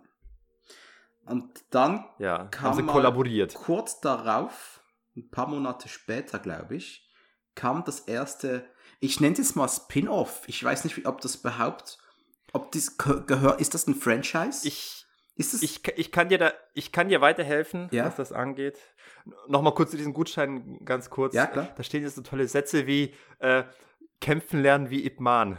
So noch besser ist, es, es gab ja auch irgendwo in, in Nürnberg gab es einen Kung-Fu-Trainer, ich will jetzt den Namen nicht nennen, ich habe ihn eh vergessen, aber auf jeden Fall, der hat damit geprahlt, dass er in Hongkong gewesen ist und deswegen äh, sehr viel authentischeres Wing Chun bieten kann und er hat sogar angeblich bei den Ip Man-Filmen persönlich ist er als Berater tätig gewesen, ja, und deswegen sagt er, komm zu mir in meine Schule, wenn du lernen möchtest, so zu kämpfen wie Donnie Yen in Ip Man, dann komm in meine Schule. Also unseriöser geht's gar nicht. Aber das, warte, ist das der Herr K.? K-Punkt? Ich habe keine Ahnung, wie, wie der hieß. Auf jeden Fall, der. Er bewirbt seinen Kampfstil damit, dass du so kämpfen kannst wie Donnie Yen in Ip Man. Und da hört es bei mir schon auf. Großartig. 2010 war es das aber nicht mit Ip Man. 2010 gab es dann noch dieses Prequel, Ip Man Zero. Jo. Mit einem ganz, ganz jungen Darsteller, ja. äh, der dann Ip Man in, in jungen Jahren verkörpert hat. To Yu Regie Hang geführt hat. Hermann Yao. Der To Yu Hang war das. Ja. Ja. Den habe ich aus Interesse natürlich dann auch geguckt, aber ich habe gleich gemerkt, das ist irgendwie eine ganz andere Klasse. Es ist, du hast ein bisschen Kampfszenen, du hast nicht gesehen, oder? Ich habe ihn gesehen, den habe ich gesehen. Achso. Aber Ach das so, ist ja. auch schon Äh, eben zehn Jahre her. Und ich habe ihn aber als, ich glaube nicht als die ganz große Enttäuschung abgeschrieben. Ich habe Nee, der, ich glaube, ich habe der, ein Review der geschrieben. war jetzt nicht eine Gurke. Das war keine Gurke, aber der, wenn man, wenn du mit Erwartungshaltung rangehst, irgendwie einen weiteren Ip Man-Film zu sehen, bist du enttäuscht. Also es fängt damit an, dass du eben nicht mehr Donnie Yen hast. Macht auch Sinn, wenn du ihn jünger darstellen willst, aber ich fand den Schauspieler jetzt auch nicht so überragend. Der hat mich jetzt nicht so. Ich, ich hatte auch nicht das Gefühl, dass die, diese Figur irgendwie später mal zu dieser zu diesem Ip Man wird, wie du ihn in den Hauptfilmen gesehen hast. Nee, es war eine das ganz waren mich zwei andere. völlig verschiedene Charaktere. Ja, das war, ein, war eine ganz andere Figur, das ist, das war was ganz anderes. Ich schaue gerade noch mal Ja. kurz mein, mein Review an von damals. Ip Man Zero. Ich habe den sogar gut bewertet, mein Freund. Aber ich weiß nichts mehr davon. Ich weiß nichts mehr davon. ich, ich, ich weiß noch ein paar Szenen. Also ich weiß, ich fand den so okay, aber die Kampfszenen haben es nicht groß rausgerissen und äh, es war okay. Worauf ich mich erinnern kann, war eine Szene, wo sie äh, in der Mensa sind oder wo auch immer. Mhm. Und das Erste, was er dort lernt, ist, wie man sein Essen verteidigt, damit dir keiner das Essen klaut, nämlich man spuckt drauf. Die, die haben sich aufs Essen drauf gespuckt.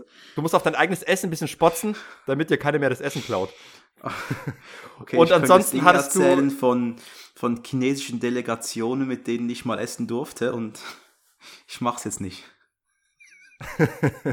ich mach's einfach nicht. Äh, das, das andere, das kannst du mir privat erzählen. Ich Das andere, woran ich mich erinnere, ist, äh, Yun Biao hatte dort eine wichtige Rolle. Er war der Kampfkunstmeister, Ja. der sich mit, mit Ip Man angelegt hat oder äh, Ip, immer empört war von Ip Man, weil Ip Man es gewagt hat, in seinen Kampfkunststil hohe Tritte äh, einzubauen. Ja, und ja. das hat ja im klassischen Wing Chun nicht zu suchen. Und da hat es die ganze Zeit diese Streiterei gegeben. War schön, äh, Yun Biao in so einer äh, Meisterrolle zu sehen, weil sonst kann ich Yun Biao eigentlich nur aus den jungen Rollen Ja. wo einfach ein klein, kleiner Haudegen ist. Und du, ich habe hier noch aufgeschrieben in meinem Review, dass Samo Hung damals mit dabei war, aber ich kann mich nicht mehr erinnern. In dem, ja, doch, doch, doch, er war auch als, als Figur in dem Film mit dabei. Aber eine andere Rolle als in Teil 2, glaube ich. Schau, Ich weiß es nicht mehr, ganz ich weiß es auch nicht lange mehr. her. Es- Ich weiß- Es war ein okayer Film, maximal, aber ja, mehr ist jetzt bei mir auch nicht hängen geblieben. Ich finde es noch spe spektakulär. Der Film wurde in einem YouTube-Trailer als Ip Man, 3, Ip Man 3 Zero beworben. Das war damals. Ich habe hier noch den, den Trailer-Link. Ip Man 3 Zero. Ja, weil damals war es ja vermeintlich erstmal zu Ende mit, mit äh, der Ip Man Story, weil eigentlich hätte man meinen können, die Geschichte ist jetzt erstmal auserzählt. Ja. Äh, jetzt hat er diesen Kampfkunst gegen den Boxer gehabt, am Ende ist nochmal Bruce Lee vorbeigekommen, hat gesagt, hey, ich würde gerne bei dir Kampfkunstunterricht nehmen. ja. Und er sagt, ja, du musst noch ein bisschen wachsen, aber dann machen wir das schon.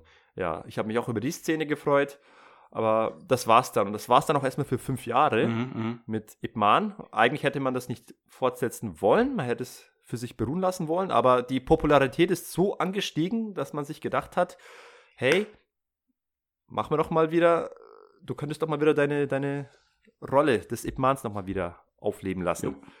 Und ich finde, der dritte Teil, auch wenn er so einiges an Kritik sich anhören lassen darf, finde ich, hat es zumindest geschafft, neue Aspekte in die Geschichte einzubringen. Schöne, frische, neue Elemente, die äh, zumindest nicht die Kritik zulassen, dass man hier einfach nur noch mal ein bisschen Kohle machen wollte, sondern die haben hier schon ein bisschen was geliefert, inhaltlich. Und zwar zum einen, Ip Man 3 kam jetzt ja 2015, 2016 raus. Ich war, bei Teil 3 war ich auch im Kino. Ip Man 3 habe ich im Kino gesehen, in Jena. Und, und, und da geht's, da geht's auch los, äh, wenn du im Kino bist, das, ich, ich greife jetzt mal vor, bevor ich jetzt aufs Inhalt komme, aber sowohl bei Teil 3 als auch bei Teil 4. Teil 4 habe ich jetzt vor ein paar Monaten, im April, im März im Kino gesehen. Ich habe bei beiden Filmen die Erfahrung gemacht, wenn du da in einen Ip Man-Film gehst im Kino, dann hast du auch irgendwie ein, eine Wing Chun-Schule, die dort auch mit reingeht. Da siehst du dann so eine ganz große Gruppe von Leuten, die alle gleich angezogen sind. Die haben alle ihre Kampfanzüge an und kommen dann ins Kino, ins Kino rein, ja. Mhm. Und hörst auch so ein bisschen sie über, über, über Packsau und Tanzsau sprechen. Natürlich. So, so habe ich es in Jena erlebt. Noch viel besser war es bei Teil 4. Äh, als der Film dann zu Ende war, ich, ich war dann draußen in der Halle und habe dann kurz noch irgendwie äh, in meiner Tasche meine Mütze gesucht, weil ich irgendwie ständig meine Mütze ver verliere. ich kram ein bisschen in meiner Tasche rum und, und neben mir haben sich dann die, die, die, die Wing Chun Studenten aufgestellt, also vor, vor, vor dem Kino. Vor, vor, vor dem Kinoeingang steht plötzlich so in einer Reihe stehen lauter Wing Chun Schüler und ihnen gegenüber der Trainer und die wollen nochmal ihre äh, Ver Verabschiedungszeremonie abhalten. Und ich habe mich gedacht, ach komm, ich stelle mich mal dazu. Ich bin dann von meiner Tasche aufgestanden, habe mich dazugestellt als Fremdling und habe dann auch mit äh, mich verbeugt und äh, Tschüss gesagt. ich bin ja, ich, das konnte ich mir nicht nehmen Ich bin lassen. ja leicht neidisch auf dich, ähm, dass solche Filme bei euch im Kino laufen und bei uns in Basel einfach nicht. Da bin ich wirklich neidisch, ganz ehrlich. Du Ärmster. Ja, ich, ich muss mal regelmäßig nach Nürnberg kommen, hä? Das ist ein Problem, dass. Auch äh, zur Filmbörse. In, in, Basel, wir haben hier die Kinos, die wir haben. Wir haben vor allem zwei Ketten, die sich konkurrieren, wenn es um eher solche Filme geht, aber die sind halt jetzt auch durch das Erwachen von den Avengers und dem DCU und dem Schieß mich tot Franchise, was es sonst noch gibt, da kommt nicht mehr viel Innovatives ins Kino. Da musst du ja schon mal hoffen, ja. dass was Gutes kommt und ähm, ja, ich gehe pro Jahr vielleicht noch ein, zwei Mal ins Kino. Ja, das muss mal so mhm. zu formulieren. Und so ein Film wird bei uns nicht mehr laufen. Das ist ganz klar äh, so schade. Tja. Schade. Nee, also hier in Nürnberg haben wir auch ganz kleine Kunstkinos, wo auch so ganz abwegige, kleine. Ja, wir haben auch. Unabhängige Produktionen. Ja, wir haben auch Independent-Kinos, haben wir auch, aber da wird kein Iman laufen, da läuft eher ein, ein serbo-kroatischer Jodelfilm als Ipman. Also müssen wir ganz klar sagen. Ja, gut, also. man muss auch dazu sagen, hier in Nürnberg ist auch das Europas größtes Kinokomplex. Ja, ich bin ja nicht neidisch, Sergej, ja? Hör jetzt bitte auf. Hör jetzt bitte auf. Nicht in der Wunde rumstochern. Macht man nicht. was, mir, mir bei Ip Man 3 sehr gefallen hat, äh, ist halt auch hier der Auftritt von Mike Tyson. Ja, wer hätte es gedacht? Mike Tyson hat hier. Zu, zu dem kommen wir gleich. Kommen ja? wir gleich, okay, dann warte ich noch kurz. Ja, ich, mein Problem ist ja, dass ich immer vom einen zum nächsten springe und immer hin und her springe. Ich wollte eigentlich ja kurz darauf eingehen, was der dritte Teil inhaltlich gut gemacht mhm, hat. Mhm bevor ich dann plötzlich wieder bei meiner bei meinen Kinobesuchen war. Ähm, im, Im dritten Teil, was die gut gemacht haben, ist die Tatsache, dass sie zum ersten Mal einen Bösewicht aufbauen, wirklich aufbauen, mit dem du dich sogar ein bisschen identifizieren kannst. Du hast zum ersten Mal wird nicht ein, ein, eine ganz platte, ein ganz plattes Feindbild aufgebaut, das es zu besiegen gilt, sondern du hast tatsächlich eine Figur, mit der du auch ein bisschen mitleidest, mit der du äh, vielleicht identifizieren kannst und die auch sympathische Seiten hat. Und dass Ipman am Ende gegen so jemanden antreten darf, ist nochmal eine völlig andere Nummer als in den ersten zwei Teilen, wo du einfach nur einen Grund auf bösen Charakter hast.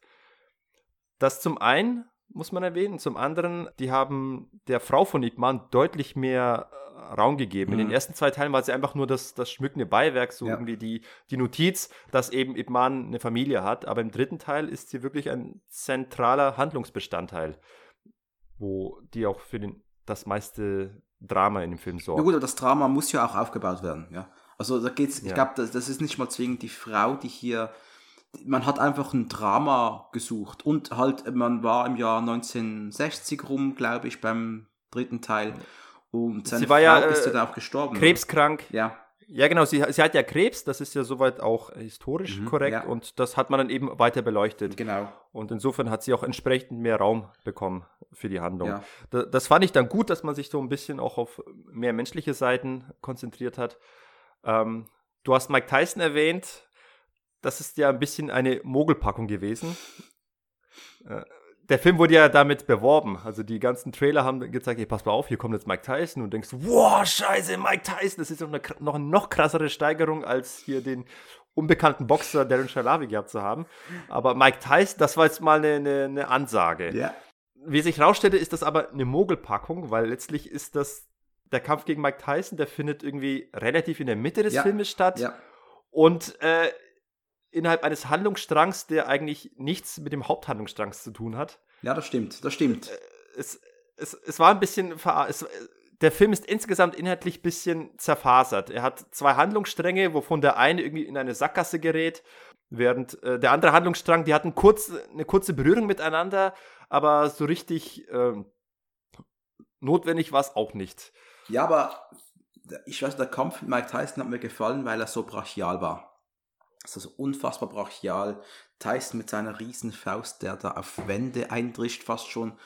Und halt da, da daneben Wände auf, auf Glasscheiben. den, den, den zierlichen Don Yen, das, das hat, das, das hat mir, das hat äh, cinematografisch hat mir, hat mir das sehr gut gepasst. Und wer jetzt bei einem Gastauftritt von Mike Tyson im Actionfilm denkt, da kommt man nicht drum herum, auch mal den Steven Seagal-Film China Salesman zu erwähnen. Oh. Hast, hast du den gesehen? Ich habe ich hab den nicht gesehen, aber ich habe die Kampfszene gesehen. Du hast die Kampf- Szene kenne ich. das, Die habe ich natürlich gesehen. Das ist halt, da hast, du hast einen Don Yen am Set als Gegenspieler oder du hast einen Steven Seagal des Jahres 2018 am Set stehen. Und das ist Ey, halt nicht wa, das was, Gleiche. was ist da genau passiert? Also, am Ende des Tages, die Szene wird jetzt so aufgebaut. äh, Steven Seagal kommt so rein, "Hä, was willst du denn? Ich bin hier der große Kampfkunstmeister. Du denkst, ja, der Steven Seagal wird schon den Mike Tyson hier ein bisschen zurechtstutzen. Aber am Ende verliert ja Steven Seagal den Kampf und landet irgendwie in der Ecke. ja, Und ich dachte, wie, kannst, wie kann Steven Seagal das mit sich machen lassen? ja ich, Ich weiß gar nicht, wie der Film aus, ausgegangen ist, aber das war doch die einzige Szene mit den beiden. Steven Seagal hat nur eine Nebenrolle im Film. Ich, ganz der Film war so schlimm, es, es war. Das ist kein Steven Seagal-Film. Das ist, das ist nichts. Das ist Ach nichts. so, okay. Da hat eine Nebenrolle und äh, ich, der hat nur mitgemacht, weil er da wohl ein gratis Essen bekam oder sowas. Aber was man auch erwähnen muss, also das habe ich zumindest gelesen und meiner Erinnerung nach, wie die Kampfszene war, soll es ja so gewesen sein, dass tatsächlich Mike Tyson und Steven Seagal nie im selben Raum gewesen sind. Das habe ich eben Oder auch gelesen, ja. Und das, das macht das Ganze dann noch schlimmer, ja. Das, dann, dann hast du, du weißt, der Mike Tyson, der Tyson, der hätte das, der wäre mit dem in die, in die Szene gegangen, klar, aber das Egal hat mal wieder gesagt, nee, das ist mir zu gefährlich, ich bin zu alt, ich bin zu alt für den Scheiß. zu gefährlich? Der, der hat nicht gesagt, es ist ihm zu gefährlich. Er hat gesagt, es ist wahrscheinlich zu gefährlich für Mike Tyson. Ja, ja, natürlich, ich kann nicht, ja, genau, ich würde ich würd ihn töten, ich kann nicht mit dem in einem Raum stehen. Meine pure Präsenz. Ja, die- Die umbringen. einzigen Szenen, wo du sie beiden gleichzeitig im Bild siehst, sind irgendwie von oben, Ja, ja, wo du dann eben nicht erkennen kannst, wer ja, da eben ja kämpft. genau. Also das ist Katastrophe. Und dann siehst du so, so eine Szene hier mit, mit Don Yen und denkst einfach, wow. Ja, Fett. Also der, der Kampf, der war gut. Äh, er ist jetzt für mich nicht das Highlight des Martial Arts Kinos. Ich fand trotzdem den Kampf gegen Darren Shalavi besser. Also der Mhm. auch dramaturgisch, es wurde besser aufgebaut und es hat irgendwie musikalisch hat es mehr mehr gesetzt. Äh, beim Kampf gegen Mike Tyson, der, der war der war stark. Ich fand es auch cool, wie Mike Tyson sich bewegt. Aber dann gibt's wieder so alberne Szenen, wo Ip Man sich dann plötzlich so ganz tief auf einem Bein in die Hocke stellt, weil er denkt, jetzt habe ich noch bessere Chance gegen Mike Tyson, weil jetzt bin ich ganz unten und Mike Tyson ist es ja nicht gewohnt, einen Gegner zu schlagen, der unten ist. ja. Äh, aber das war auch nur ein paar Sekunden, dann ist plötzlich Ip Man wieder oben. Das war irgendwie so eine völlig unnötige äh, Darbietung einer einbeinigen Kniebeuge. Ja, ja, ja, klar, klar. So, aber Hauptsache, Hauptsache, du kannst eine so schön majestätisch in prachtvoll ausgefalteter Musik so ein bisschen in die, in die Hocke gehen und eine Wing Chun Stellung eingehen. ja. da, da werden wieder alle jubeln. Aber ich habe mir ehrlich gesagt so an den Kopf gekasst, okay, was soll das jetzt werden? Mhm. Ich würde jetzt dann denken, da kommt in der nächsten Szene kommt Mike Tyson, tritt mir ins Gesicht und, Ipmanik tot am Boden. Das wäre doch ein tolles, Ja. eine tolle Weiterführung der Szene gewesen. Paralleluniversum wäre das wohl passiert. Ähm, es war noch witzig für mich, dieser Film kam ja sechs Jahre später. Und für mich Ja. war, ich weiß, ich habe da irgendwie keine Freudenschreie gehabt, dass der rauskam. Ich habe ihn einfach wahrgenommen, ah, da kommt Ip Man 3, schaue ich mir mal an. Äh, er hat mir gefallen, ich weiß, ich habe den auch gut bewertet. Aber ich, ich glaube, ich habe da nicht groß gejubelt irgendwie, weil, keine Ahnung, ich, Nee, ich, bei mir war auch der, der, die Magie der ersten beiden Teile, wo ich wirklich noch Gänsehautmomente hatte bei Kampfszenen, äh, das war dort dann verflogen. genau, bei mir auch. Ähm, das war verflogen. Aber es war trotzdem immer noch gut, aber da hast du noch ein bisschen mehr von dieser dummen Propaganda gehabt, wie sich da die, die Kinder so schlagen. Mein Papa macht Wing Chun, meiner äh, Papa macht auch Wing Chun. genau, wir genau. streiten uns jetzt. Diese, und wie oft über Wing Chun gelabert wird, äh, das ist nicht das wahre Wing Chun, ich vertrete das echte Wing Chun und bla bla ja, ja, bla. genau, genau. Äh, bi- bis, bisschen anstrengend. Generell war der Film inhaltlich ein bisschen zerfasert, weil er irgendwie in verschiedene Richtungen wollte und dir ein bisschen zu platte Ja, Bösewichte präsentiert, die anfangen irgendwie Kinder zu entführen und aber dann entführen sie plötzlich aus Versehen irgendwie das Kind von dem einen, mit dem sie ein bisschen paktieren. Oh, sorry, dann kommst du wieder, den bringen wir wieder raus und dann kommt aber der Max Zhang, Chinti Chi, wie hieß er nochmal in der im Film? Ich habe den die Figurennamen vergessen. äh, Dann taucht er doch wieder auf und hilft Ip Man ja, ja. äh, es, es ist irgendwie ein wildes Durcheinander und ich, auch wenn ich eingangs lobend erwähnt habe, dass ein Charakter ähm, aufgebaut wird erstmals und auch zwei, zweidimensional ist, also wirklich von mehreren Facetten beleuchtet wird, dass du grundsätzlich einen, einen Endboss hast, der jetzt irgendwie eigentlich auch eine Sympathiefigur sein kann, fand ich den doch ein bisschen schwierig geschrieben, weil irgendwie ich, er konnte, ich konnte ihn moralisch trotzdem nicht so richtig greifen. Ich meine, einerseits ist er irgendwie bescheiden, lebt ein bisschen in Armut und möchte für seinen Sohn nur das Beste und äh, greift und auch hilft auch Leuten in Gefahr. Er hat Zivilcourage bewiesen, als dann der eine, eine Lehrer entführt wurde. Gleichzeitig ist er eine kleine Hure und äh, lässt sich kaufen, nur um einen anderen Kampfkunstmeister den Arm zu brechen. ja. Und das sind die Sachen, die haben mir für mich nicht so richtig zusammengepasst. Das war ein bisschen schwierig, aber trotzdem insgesamt fand ich, fand ich stark, dass du so einen Kampfkunstmeister hast, der dann mit leicht unlauteren Methoden sich so ein bisschen sein, äh, seine Reputation erarbeitet und du dann so einen quasi Endkampf gegen Ip Man hast. Wing Chun gegen Wing Chun. Ja, genau, genau. Ja, aber ich muss sagen, das, das ist der, der Ip Man-Film, der mir am wenigsten im Gedächtnis geblieben ist, irgendwie. Echt? Ja. Ja, okay, vielleicht, weil du den nur einmal damals gesehen hast und den vierten hast du jetzt frisch gesehen. Ja, nee, klar, klar, aber auch eins und, vor- und äh, vor allem eins und auch zwei habe ich doch noch mehr abgespeichert als den. Aber Ja. klar, ja, ich habe eins öfter gesehen, das ist ganz klar. Ganz klar. Der dritte Teil war ja auch trotzdem eine Steigerung, was den Endboss angeht. Im ersten Teil gegen einen Karateka, im zweiten Teil gegen den Boxer, im dritten Teil jetzt die Endstufe Wing Chun gegen Wing Chun. Ja, Aha, ne? Stil gegen Und- Stil und da- eigentlich. Aber Substyle gegen Substyle, oder? Weil es ist ja genau das, was eigentlich im Wing Chun immer gern gelehrt wird und was mich immer genervt hat, Mhm. auch beim Appmaß, wo es heißt, ja, wir, wir trainieren nicht äh, Boxen gegen Wing Chun, wir trainieren Wing Chun gegen Wing Chun. Genau. Das heißt, wir, wir, wir, wir ignorieren einfach, dass es äh, Boxerhakenschläge gibt, sondern wir trainieren nur, wie man einen geraden Fauststoß aus dem Wing Chun au- Genau, ausweicht. das ist äh, genau der Punkt. Genau, stimmt. Das hat auch mein Sifu damals immer wieder kritisiert, ähm, der mir gesagt hat, Dominik, schau auch mal noch was anderes an, mach mal eine Runde Eskrima, wenn du kannst, das philippinische Kampfsport. Schau, schau mal Karate an, damit du weißt, was da passieren kann auf der Straße quasi, oder? Und denn wenn du immer nur in deinem eigenen Stil trainierst, der, der, das ist, wie viele Wing Chun-Typen gibt es auf der Straße, die dir gefährlich werden können? 0,0001 Prozent, ja. Ja, Chance ist sehr klein, dass ich in der Disco von Wing Chun-Typen niedergeschlagen werde. Die Chance ist generell sehr klein, dass du von einem äh, erprobten, erfahrenen Kampfsportler Jo. dumm angemacht wirst. Ja. Ich sag mal, je, je erfahrener, je mehr du, je mehr man kämpfen kann, je mehr man versteht, was kämpfen ist, Ja. desto weniger hast du das Bedürfnis, jemanden auf der Straße dumm äh, herauszufordern.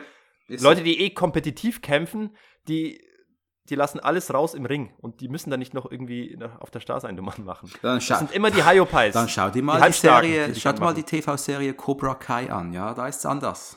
Da ist es anders. Ich kenne ja die ersten zwei, drei Folgen. Ja.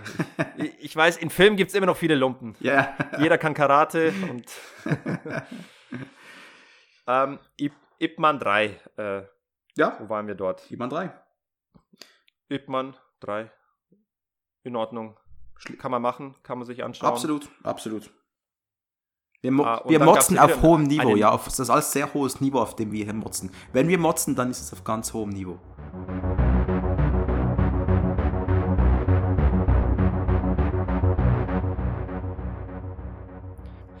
So, mit Ip Man 3 möchten, könnten wir uns jetzt mal äh, im Bereich der Spin-Offs kurz wagen, Ja. bevor wir abschließend Teil 4 besprechen.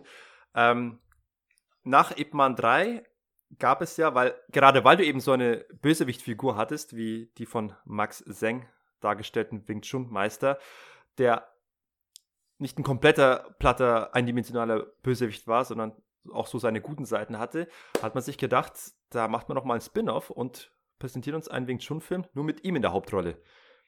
Und das ist dann 2018 mit Master Z geschehen. Und ich sag's gleich, Master Z ist noch mal deutlich, deutlich platter und noch mal deutlich propagandistischer als schon die ersten drei Ip Man Filme. Ich habe den nicht gesehen.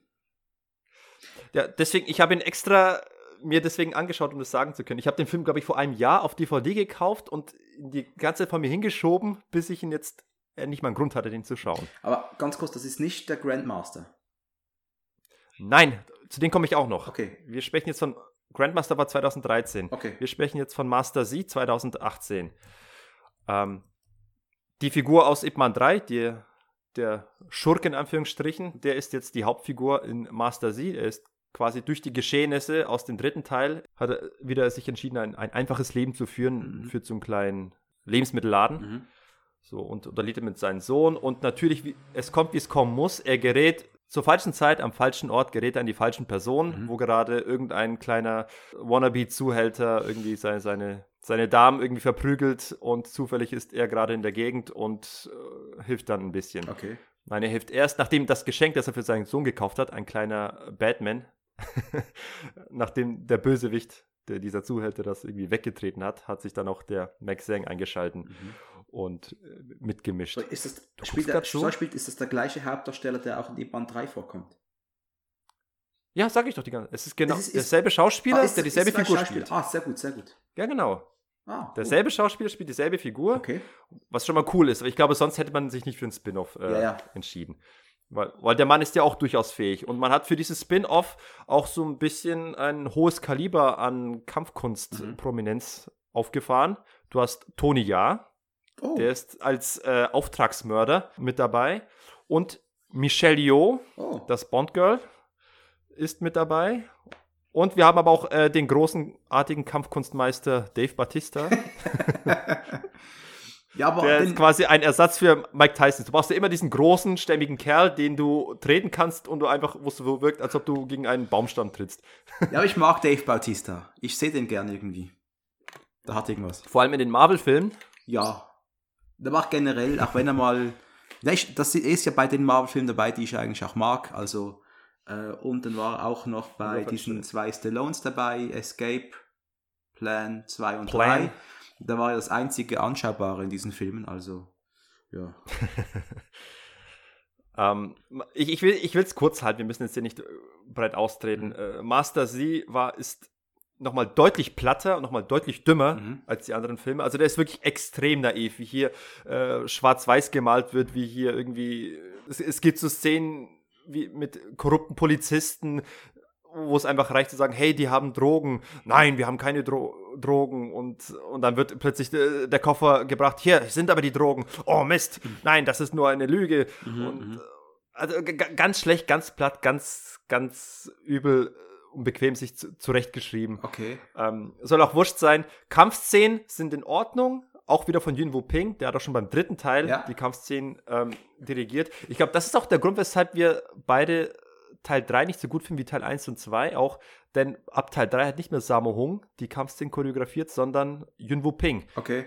Der eigentlich auch ein fähiger Mann ist, aber ich, ich mag Sammo Hungs Stil mehr. Er benutzt einfach weniger Wirework. Ich habe gerade gesehen, dass Wo umso Ping, mehr. Wo Ping ist auch der Regisseur von Master C. Habe ich gerade gesehen. Ja, genau. Er ist auch der Regisseur, das merkst du noch umso mehr. Also hier hast du jetzt Wirework en masse. Okay, krass. Okay. Das, also, es, gibt, es, gibt, es gibt eine Szene, äh, wo sie über, über Neonschildern äh, rumspringen und sich dort einen Kampf liefern, was eigentlich auf Blatt Papier ziemlich cool klingt. Mhm. Und es, es sieht auch schön aus, aber man merkt schon sehr stark, dass da Hilfsseile am Start waren. Es wirkt sehr künstlich. Es, wirkt, es ist fast schon Tiger, Hidden Crouching Tiger, Hidden Okay, Dragon. okay. Fast schon. Nicht ganz so schlimm, aber es geht schon in die Richtung.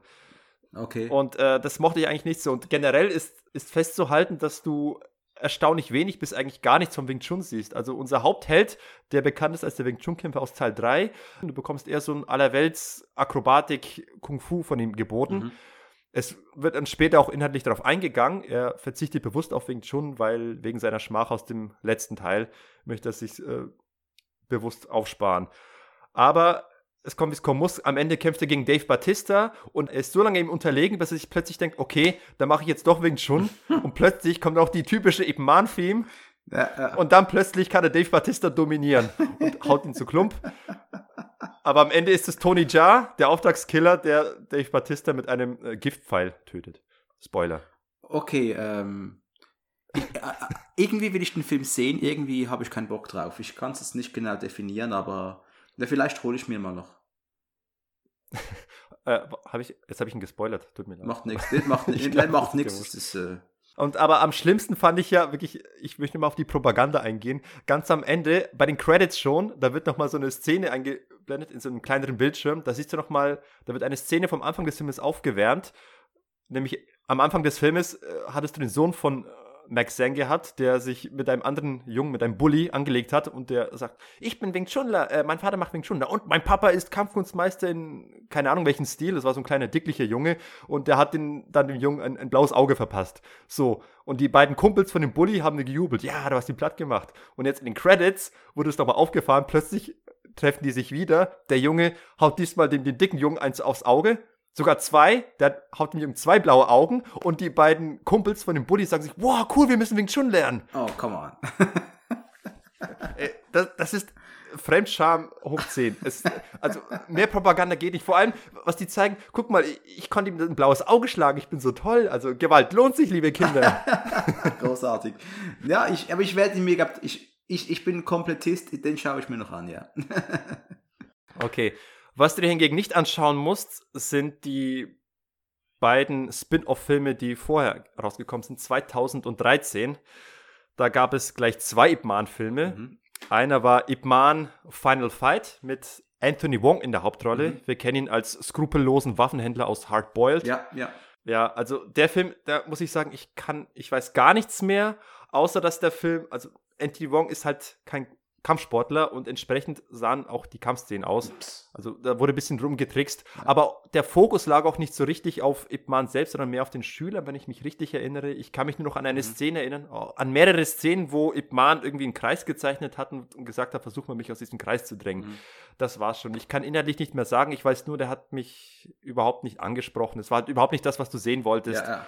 Äh, es war kampfkunsttechnisch war es vielleicht okay, die eine oder andere Szene, aber es war auch inhaltlich nicht spannend, es war nicht mitreißend, es war vergessenswert. Ja, ja. Kann ich niemandem empfehlen, aber man müsste nochmal auffrischen, vielleicht ist es besser. Anders ist es da bei dem anderen Hitman-Film, The Grandmaster, ja. zu dem wir jetzt kommen. Den habe ich jetzt frisch äh, nachgeholt, den hatte ich schon seit Jahren mir auf den, aufs Radar geholt. The, aber erst heute, erst vor zwei Tagen habe ich den jetzt mal okay. nachgeholt der, der Grandmaster mit Tony Leung Chiu Wai, den ich ja sehr mag. Der ist ja auch, auch aus Hardboiled, der Undercover Cop. Mhm, mh. Aber auch aus vielen anderen Filmen kennen wir ihn. Wo kennen wir ihn noch? Aus vielen alten John Woo-Filmen. Bullet in the Head. Okay. Spä später in Hero und ähm, äh, Infernal Affairs. Also ich, ich mag Tony Leung Chiu Wai sehr gerne. Und auch der Regisseur, der ist kein unbeschriebenes Blatt. Der Regisseur ist eigentlich auch, der hat einen Namen und einen Stil. Das ist ein ein sehr feiner Autorenfilmer, der Wong Kar Wai. Mhm. Kennst du den? Nö, nee. Ja. Nee. nee. Er ist bekannt für seine äh, Liebesfilme, bei denen es aber mehr um unerfüllte Liebe geht. Also ich, von ihm habe ich sonst gesehen in The Mood for Love, auch mit Tony Leung Chiu Wai mhm. und der Maggie Chung, bekannt als die Freundin von Jackie Chan in diversen Police Stories. Mhm. Ähm, es war ein schöner Film, der hat auch so äh, Filmpreis in Cannes gewonnen. In The Mood for Love kann ich empfehlen. Ist ein schönes Ding. Interessant zu sehen, dass Wong Kar Wai sich da mal so einem Martial Arts Film gewidmet mhm, hat. Mhm. Und Wonka Wai ist einer, der, der geht gerne in, in sehr entschleunigten poetischen Bildern auf, ja. Okay. Also, was Wonka Wai sehr gerne macht, das hast du auch in dem Film, äh, Zigarettenrauch wird gerne mal sehr elegisch und, und, und äh, poetisch äh, in Szene gesetzt. Ja? Das hast du auch in The Mood for Love gehabt mit, mit dem Tony Leung. Gab so eine schöne Szene, wo er raucht und auch der, der Qualm ihm so über den Kopf steigt. Schönes Ding. Mhm. Ähm, mhm. Auch Yun Ping hat hier auch das, das Kampfchoreografie-Zepter übernommen. ich sag's gleich vorweg, ich fand den Film nicht gut. Ich fand, es war eine furchtbare Schlaftablette. Zu, zu Beginn, der Film fängt an mit einer Kampfszene im Regen, sehr kunstvoll, sehr schön eingefangen. Also bildtechnisch sehr stark, aber ich, ich habe null Bezug zu der Kampfszene. Ich weiß nicht, warum kämpft er jetzt gegen, gegen die da draußen. Es hat mich völlig kalt gelassen, auch wenn der Kampf an sich irgendwie okay war. Also ich hätte jetzt von Tony Jung Schlimmeres erwartet. Ich dachte nicht, dass er ein Kampfsportler ist, aber zumindest in dem Film sah das, sahen Tritte durchaus kraftvoll und fähig aus muss ich dazu sagen. Mhm. Aber der Film an sich, er konzentriert sich gar nicht so richtig auf Ip Man. Ähm, es geht eigentlich mehr so ein bisschen in der ersten Hälfte um Ip Man, in der zweiten Hälfte geht es dann eigentlich mehr um die Tochter eines anderen Kampfkunstmeisters, die Rache üben will an einen seiner Schüler. Und nebenbei wird dann so ein bisschen eine unerfüllte Liebe zwischen ihr und eben Ip Man äh, so ein bisschen am Ende ausgeschmückt. Okay. Also das ist immer so, so ein Thema in dem Film von Wonka Wai, so ein bisschen tragische Liebe, unerfüllte Liebe. Und also der Film konzentriert sich nicht wirklich auf Kampfszenen. Er hat ein paar nette Kampfszenen parat, auch einen sehr philosophischen Ansatz, wie man Kampfszenen darstellt, aber am Ende des Tages geht es viel um Gefühle mhm. und den ganzen Scheiß. ähm, nein, das ist nicht für ich, unser ich, Forum, Film, nicht für unsere Actionfreunde.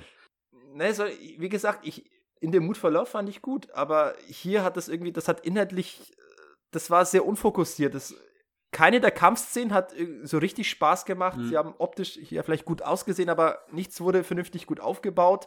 Äh, ich, ich habe wirklich sehr, das Ganze ist wirklich sehr kalt an mir vorbeigegangen. Ich habe mich irgendwann war ich irgendwie genervt von dem Ganzen, weil ich irgendwie nie so richtig in dem Film drin war ich, ich, kann keine Empfehlung aussprechen, aber ich, ich habe schon eine Person getroffen. Ich habe mich mal vor vielen Jahren mit einem Arbeitskollegen unterhalten.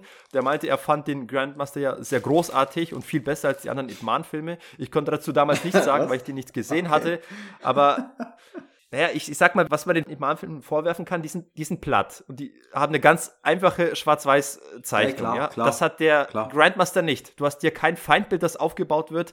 Der Film ist halt irgendwie, Anführungsstrichen, anspruchsvoller. Yeah. Aber leider hat er dabei vergessen, irgendwie eine fesselnde Geschichte zu erzählen und die ist eigentlich auch sehr zerfasert, sehr unfokussiert und also ich, ich hatte keine Freude an den The Grandmaster, auch wenn Tony Leung eine Augenweide ist. Ich, und witzigerweise war das auch der Film, den ich mir nie, auch nie, nie ansehen wollte irgendwie. Und danke, dass ich dieses Geld jetzt sparen kann, Sergej. Es war auch der Film, den ich mir nicht ansehen, nie ansehen wollte und ich werde es auch nicht machen, Sergej. Danke, dass ich dieses ja. Geld mir sparen kann. Ich habe diese 399 gern ausgegeben. das ist mir zu viel. Ich, ich hatte schon lange, ich, ich, wollte, ich wollte als Komplettist wollte ich den äh, auf jeden Fall noch gesehen haben. Mhm. Einfach weil ich eben auch den, den Hauptdarsteller mag. Okay. Aber, aber wenn du wirklich Bock hast auf einen guten Martial Arts Film, dann ist das, der ist irgendwie, der versucht mehr poetisch und äh, gefühlsvoll zu sein, aber inhaltlich hat er einfach nicht gezogen. Okay. Also, das, also von daher keine Empfehlung für The Grandmaster, auch wenn mich einige vielleicht deswegen aufhängen wollen würden, weil viele für das irgendwie einer der besten Martial Arts Filme aller Zeiten ist. Okay. Habe ich auch schon gelesen. Aber es, es ist kein Actionfilm, sag mal so. Und, und für ein Drama, für ein Gefühlsdrama da reicht es auch nicht, da gibt es auch Besseres. Alles klar. Sage ich mal so. Aber, aber er, hat so, er hat seine Szenen und genug über den gequatscht. Jetzt bleibt eigentlich nur noch eines übrig, nämlich die Ip Man-Serie, die TV-Serie. Hast du die gesehen? Da gibt es noch eine TV-Serie? Nee. nee. Das habe ich nicht gewusst. Habe ich immer gewusst. In, in, meinem, in, meinem, in meiner Master Z-DVD, äh, da war auch noch ein Gutschein oder ein, ein, eine kleine Reminder für die TV-Serie, die es gibt. Die soll aber sehr scheiße sein und ich habe mir das jetzt auch nicht angeguckt. Ah, gut, sehr gut. Die Zeit hatte sehr, ich nicht. Sehr beruhigend. Ja. ja, ich wollte es nur mal erwähnt haben, das gab es auch noch. Ansonsten Ip Man 4. Yes. 2020. Yes. Das finale Kapitel der Ip Man-Reihe, ja. der Haupt-Ip Man-Reihe mit Donnie Yen, die einzige Reihe, die wirklich zählt. ich, ich, ich war, ich war mh, hm, als, als wir beide gesagt haben, hey, wir zielen darauf, dass wir kurz nach Erscheinen dieser letzten Episode von Ip Man dass wir da einen Podcast machen, da habe ich wirklich drauf gebrannt, mir den Film zu sehen und bin am Release-Tag gleich gerannt, um mir den zu holen. War sogar einen Tag früher ja. schon auf dem Markt bei uns in der Schweiz und äh, habe den sofort gesehen und bin begeistert. Habe ihn wirklich als, als, starken Film empfunden. Äh, mit einem, ich muss sagen, deutlich gealterten Don Yen. Ja, man merkt ihn. Und ich war nicht sicher, ob es Lebenserfahrung an. Ob es, ob es wirklich ob das nicht noch ein bisschen aufgeschminkt war, der hat wirklich einiges älter gewirkt. Und die Mann war ja in diesem Film ja auch schon über 60 Jahre alt. Also die Figur war über 60 Jahre alt, glaube ich. Und ja. ja, spannend. Wie hast, du, wie hast du den Film gesehen? Was, wenn, ver verglichen mit dem. Wir, messen wir es mal am ersten Teil. Wie hast du diesen Film gesehen? Diesem ersten actionreichen Teil. Nee, Kino. Also, hast du im Kino gesehen? Ah, ja, habe ich davon erwähnt. Das war das, wo ich da mit den Wing Chun-Schülern ah, das war der aufgestellt okay. Alles klar, alles klar, alles klar, das war der, okay. Drei und vier habe ich im Kino gesehen. Ich weiß nicht, ob der zweite auch schon im Kino kam. Ich glaube ja, aber nur sehr limitiert. Aber der erste definitiv nicht. Das war, glaube ich, wirklich nur eine mhm. Direct-to-DVD-Geschichte. Der, der vierte Teil, äh, Ip Man, ich habe den gesehen aus, aus Verpflichtung, weil ich da weil ich schon im dritten Kino gesehen habe. Die anderen zwei äh, mochte ich sehr. Ich dachte, ey, das, das unterstütze ich doch gerne. Da gehe ich doch gerne ins Kino. Und ich, ich hatte meinen Spaß. Es war wieder ein gutes Ding, aber man hat auch gemerkt, irgendwie ist langsam ist es auch mal gut. Auch hier hast du wieder platte Charaktere, sehr platte Figurenzeichnung, um die rassistischen Tendenzen, das Rassismusproblem, das der Film gerne auffährt, noch so ein bisschen mehr anzustacheln. Mhm. Ja, du hast hier die, die bösen Amerikaner, die auf die Chinesen runtergucken und die Chinesen müssen sich erstmal beweisen mit ihrer Kampfkunst. Und es ist auch hier wieder das große Thema, wie schon in allen anderen Themen, äh, welcher Stil ist besser, welcher Stil taugt, äh, was ist das für Wing Chun, soll das da Wing Chun sein, ist das alles, was Wing Chun kann, ha, ich zeig dir mal, was Karate ist, ja. bla bla bla. Ja, ja. Ja, absolut. Äh, und der Film hat auch etwas, was ähm, ich habe da noch ein bisschen recherchiert. Das spielt ja angeblich zum größten Teil in San Francisco. Nee, wurde da nicht gedreht, wurde in England gedreht. Also. Ah. Das sind dann diese, diese kleinen Dinge, die mir dann den Spaß minimal verderben, aber auch wirklich nur minimal. Denn der Film hat doch etwas zu bieten, nämlich Donnie Yen und noch was anderes, Scott Atkins. Und Scott ja. Atkins gegen Don Yen kämpfen zu sehen, das ich glaube, du kannst eine Filmreihe nicht besser beschließen als mit diesem Kampf.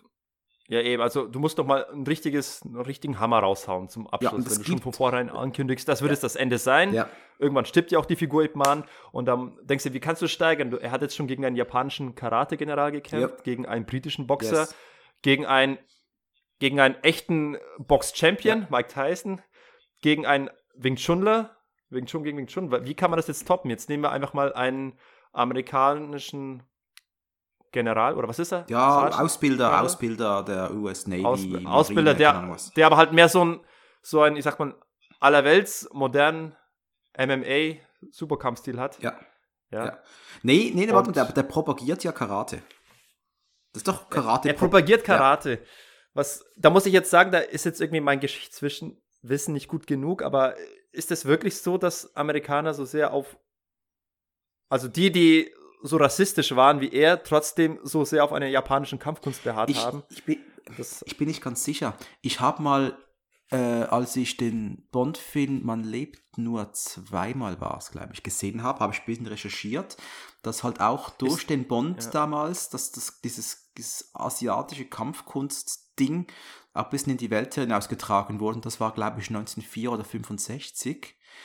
Jetzt kann ja. schon sein, dass das ein bisschen abgefärbt hatte damals auf, ja, auf die, auf die, auf die Army. Das kann schon sein, dass da was. Ich müsste da tiefer recherchieren, aber ich, ich sehe das als eine Möglichkeit an, dass die da wirklich schon ein bisschen Karate-Elemente in ihr Training aufgenommen haben. Ja, nee, das kann ja sein, aber ich, ich habe mich nur im Film gewundert, wenn du so rassistisch bist und gern über auf die Kampfkunst der Chinesen so äh, abfällig hinunterblickst, warum, warum wird die Kampfkunst der Japaner so hochgehalten? Ich meine, mit denen gab es Krieg. Ja, keine Ahnung, ganz ehrlich, keine Ahnung, ja. Und ich finde ich fand's noch, ich fand von Scott Atkins hat das saugut gespielt. Ich meine, im, im, im Rahmen seiner Möglichkeiten hat er wirklich ein richtiges Arschloch raushängen lassen, ein richtiges rassistisches Arschloch.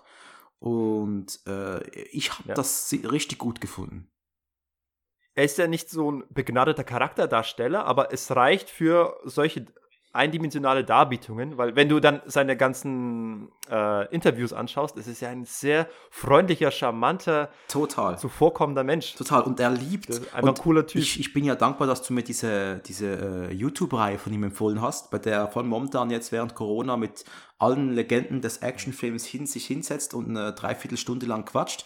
Und du siehst ja immer auch dieses Grinsen, das er im Gesicht hat, wenn er den, das Gegenüber auf eine Szene anspricht. Ja, bei dieser und dieser Szene hast du das und das gemacht. Und dann hat er immer dieses verrückte, dieses spitzbübische so Grinsen. Dieses, das ist, er hat richtig Freude daran, wie cool diese Szene war. Und äh, mit Daniel Ja, Bernhardt. dein Grinsen ist auch gerade sehr. Äh, Ja, ich, ich imitiere gerade Scott Atkins. Aber ich, und ich glaube ganz ehrlich, Atkins ist nicht mal so ein schlechter Darsteller. Ich glaube, der kann noch mehr. Nee, nee, nicht. Der, der ist schon, das Kann- ist nicht Dolph Lundgren, der kann noch ein bisschen mehr. nee, nee. Ist auch nicht Steven Seagal, es der kann noch Gott, viel mehr. Ich auch nicht. Hast du, hast du mal die Szene mitbekommen? Er hat mal versucht, sich als Bruce Wayne, als Batman zu äh, bewerben. Es gibt so, ein- so ein Video von ihm, wo er versucht, irgendwie Bruce Wayne zu spielen und mit Alfred spricht. Der ist ja bei sich irgendwie im Hotelzimmer und hat sich versucht, so ein, so ein, so ein Werbevideo, zum, Okay, so ein ich muss Bewerbungsvideo. mal schauen. Okay. Da, da versucht er gerade irgendwie Bruce Wayne zu mimen. Und das hat er auch nicht völlig verkehrt gemacht. Ich, ich glaube, er hätte, er hat sich damals zu dem Zeitpunkt beworben für den Film, den am Ende äh, Ben Affleck bekommen hat. Okay. Also Batman vs. Superman. Ja, weißt du, ganz das wäre Affleck, doch mal eine Sache gewesen. aber Affleck hat den, den, das Teil doch nur bekommen, weil er den größeren Namen hat. Das ist alles. Ja. Das, das, das, das ja. Er hat es nicht schlecht gemacht. Er hat es nicht schlecht gemacht. Nee, ich aber- kann nichts gegen Affleck sagen. Aber ja, am Ende, das passt nicht, wenn du irgendwie einen Film hast mit den ganz großen Hollywood-Namen Henry Cavill und dann kannst du nicht Scott Atkins daneben stellen. Nee, das geht nicht. Also im ganz großen A-Klassenbereich Hollywood fristet Atkins ja weiterhin ein Stuntman und Nebenfigur da sein. Und das, ich finde das einfach so schlimm. Ich finde das so schlimm. Äh, Scott Atkins hat, der hat viel mehr verdient. Also Er hat viel mehr verdient, aber andererseits, ich meine, er hat seine Fans, er hat seinen, seinen, seinen Platz im Leben, im Filmgeschäft gefunden Ja, ja. und er wird geschätzt und was will man mehr? Er, er lebt von dem, was er gerne tut. Mehr kann man es eigentlich nicht verlangen. ja, und du kannst dir als Fan wirklich praktisch jeden zweiten Film von ihm anschauen. Die meisten sind, also sicher jeder zweite ist eigentlich sehr, sehr ansehnlich. Ja. Also, Liebe Zuhörer, wir werden uns auch mal Scott Atkins mal im Detail widmen. oh ja. Da oh ja, habe ich auch eigentlich mal einen Grund, mal ein paar Lücken zu schließen. Da habe ich auch noch bei weitem nicht Und da alles kommt, da, gesehen. da, muss ich kurz, da muss ich kurz erwähnen, da kommt doch mal der Fanboy in mir hoch, wenn ich habe mit äh, Isaac Florentin, ja, der, der, der Regisseur, der israelische Regisseur von ähm, der Undisputed äh, 2, 3 und 2 und 3 Reihe, Undisputed 2 und 3 Reihe, ja genau. Äh, ich habe da mal Ja. was geschrieben, da hat er Facebook was kommentiert von wegen ein Foto mit ihm und Scott Atkins und habe ich drunter kommentiert, ihr könnt ja mal einen Teil 5 machen vielleicht, würde uns Fans sehr freuen. Da hat mir das Scott Atkins geantwortet. Ein Kommentar Ach drunter. was, hör auf. Und da, als du da, da bin ich wieder ein ganz, ganz kleiner Junge, der denkt, oh mein Gott, mein Star hat mich angeschaut.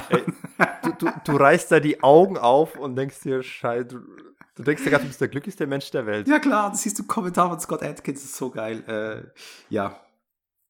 Ja, Ey, Atkins, die, sorry. die, diese Internet bisschen 2.0-Welt, die ist einfach fantastisch, aber ab- Ja, bringt doch Leute mehr zusammen, ne? ja, ja, ja, ja, ja. Es hat sogar gegeben, dass ein Star Trek-Darsteller mir gefolgt ist auf Instagram.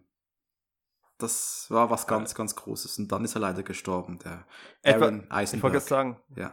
achso, ich dachte, es wäre der, warte, warte, kannst du, wie hieß er nochmal? Der Schauspieler, der John Clark gespielt hat. Na, das mal, gut. wie hieß der nochmal? William Wie hieß er Dafoe? nochmal? Nein. Warte mal, ich, ich gab weiß diverse noch, John äh, Clarks bei den, bei den John Tom Clancy-Filmungen. Da gab es diverse. Das war der war Star Schreiber. Liev Schreiber war es auch. Und dann noch in der Hey, Moment, Fernseh- John Clark war doch ein Star Trek-Figur. John Clark ist doch keine Star Trek-Figur. Was ist mit dir? Oh shit. Das ist doch Oh shit, nee, dann. Tom Dann, Clancy-Film. dann verwechsel ich was. Nee, nee, das wäre ja. So. Moment einmal, der, die, die Figur auf deinem Forum-Avatar, was, wer ist das? Das ist Captain Cisco. Das ist nicht John Clark. Nee, das ist Okay. Captain Benjamin Cisco. okay. Oh mein Gott, Sergej. Und Ich das darfst du, aus. das darfst du jetzt alles nicht rausschneiden, denn ich glaube, da, das, das, das hat Konsequenzen. Mache ich auch nicht. ich mache mir gern ein paar Feinde. Ja, zu Ip Man 4 möchte ich gerne noch kurz was anmerken. Und zwar, der Film hat nicht so viel Action drin wie die vorherigen Filme, jedenfalls in meinem Gedächtnis. Ist ein bisschen Action-armer, versucht mehr Story zu erzählen, äh, wie Ip Man mit einer tödlichen Krankheit konfrontiert wird. Und ja, dann versucht noch für seinen Sohn ein gutes Leben zu organisieren für nach seinem Abgang. Und als ich das gelesen habe, habe ich mir gedacht, "Ill, ich, Hauptdarsteller hat Krebs, äh, das ist so wie Breaking Bad, habe ich lange nicht sehen wollen, weil, weil es genau um das gleiche ging. Und ähm, ja, aber der Film hat das dann doch noch ordentlich umschifft und ähm, Die Kampfszenen, die es gab, die waren toll. Mir hat es sehr gefallen. Ich habe auch das Gefühl, dass das Wirework war ein bisschen weniger, also es hat mich weniger gestört vielleicht auch. Keine Ahnung, wie du das siehst, mhm. Sergej. Und halt ja, Scott Atkins, der, der hat für mich alles nochmals rausgerissen und ähm, hat für mich einen sehr versöhnlichen Schlusspunkt und diese Reihe gesetzt. Wie siehst du denn das? Vom Kampfkunstpunkt her, ja, das war nochmal sehr stark, aber auch da finde ich, er hat einen sch schönen Schlusspunkt gesetzt, aber ich hatte nicht die, dasselbe Gefühl wie bei den ersten zwei Teilen. Nee, gar nicht. Auch bin ich, ich bin da, da bin ich genau gleich. Ich, äh, das, das war eine und, Offenbarung damals und jetzt ist einfach noch ein weiterer guter Teil, der hinzugefügt wurde, aber es war nichts mega Spezielles jetzt. Ja, aber worüber man auf jeden Fall noch sprechen muss, ist die Steigerung der Darstellung der Präsenz der Figur Bruce Lee. Im ja. ersten Teil wurde er am Ende nur erwähnt. Äh, Bruce Lee war der Schüler von Ip Man. Im zweiten Stimmt. Teil taucht er kurz als Kind auf. Ganz am Ende. Ja, als genau. Cameo. Ja. Im dritten Teil hast du ihn zumindest schon mal als Erwachsenen, der ein bisschen, ja, äh, ihm Tanzunterricht gibt und am, am, Anfang so eine ganz schlechte Szene hat, wo er ihm irgendwie versucht, die Zigarette aus dem Mund zu treten, um zu zeigen, wie schnell er ist. Ja. Das war ein bisschen Banane, aber okay. Und jetzt im vierten Teil, da haben sie sich gedacht, jetzt müssen wir mal endlich mal Bruce Lee seine eigenen Szenen geben. Ja. Und dann ja. hast du halt so Szenen, wo historisch belegt. Bruce Lee ist großer Auftritt in dieser Karate-Demonstration in, in San Francisco, mhm. ja, wo auch seine, sein One-Inch-Punch und die, die einarmigen Zweifinger-Liegestütze präsentiert alles schön gut. Ip Man ist nicht zugegen gewesen, wirklich, aber im Film eben schon. Mhm.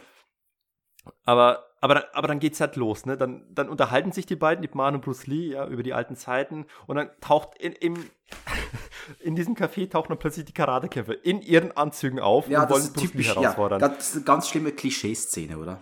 Also, also das ist, also hier befinden wir uns schon im Bereich Trash. Ja, also, ja, ja. Sobald, sobald dann einer der Muftis den Bruce Lee rüber zitiert, so mit einer Handbewegung, hey, kommst mal rüber, und dann sind die in der Seitenstraße, in der Gasse, und dann kann Bruce Lee erstmal seine Nunchucks, Nunchakus rauskramen. Mhm. Ja, die hat er immer bei sich hinten im, im, in der Gesäßtasche. Ja, ja, und, und, macht dann genau die exakt gleichen Bewegungen, wie er sie sonst in dem Film macht.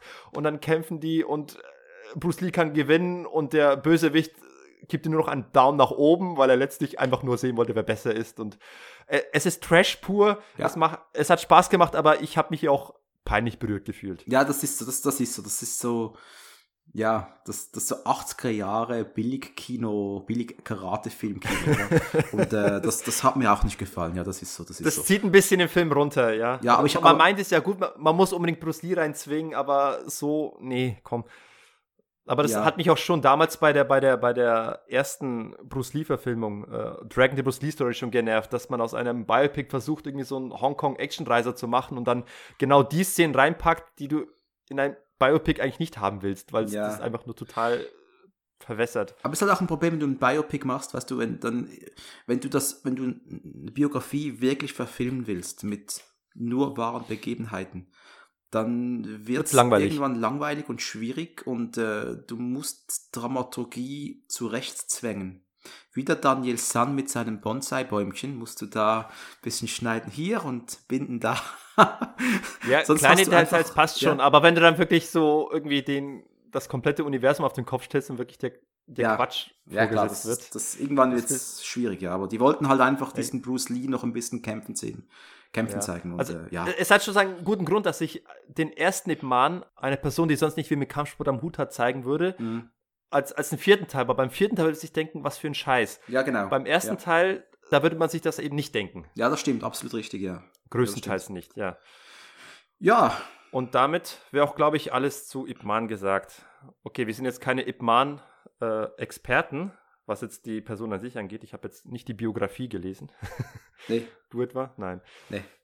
Aber ansonsten wollen wir festhalten, ist eine der ertragreichsten, populärsten Filmreihen, ja. die in jüngster Zeit herausgebracht worden sind. Der erste Teil bleibt für mich ein großer Klassiker des Genres. Kann ich nur jedem ans Herz legen. Man kann auch noch den zweiten hinterher gucken. Ähm, die ganzen Peripheriefilme rund um Grandmaster und Co., die kann man sich angucken, wenn man von dem Thema nicht genug bekommt oder wenn man gar kein Martial Arts Fan ist und, und poetische Bilder gerne hat und, und gern Arthouse-Kino sehen möchte, dann kann man sich auch The Grandmaster angucken. Sollen auch ruhig Actionfans ihr eigenes Bild davon machen. Ich, ich konnte dem Film nicht folgen. ja.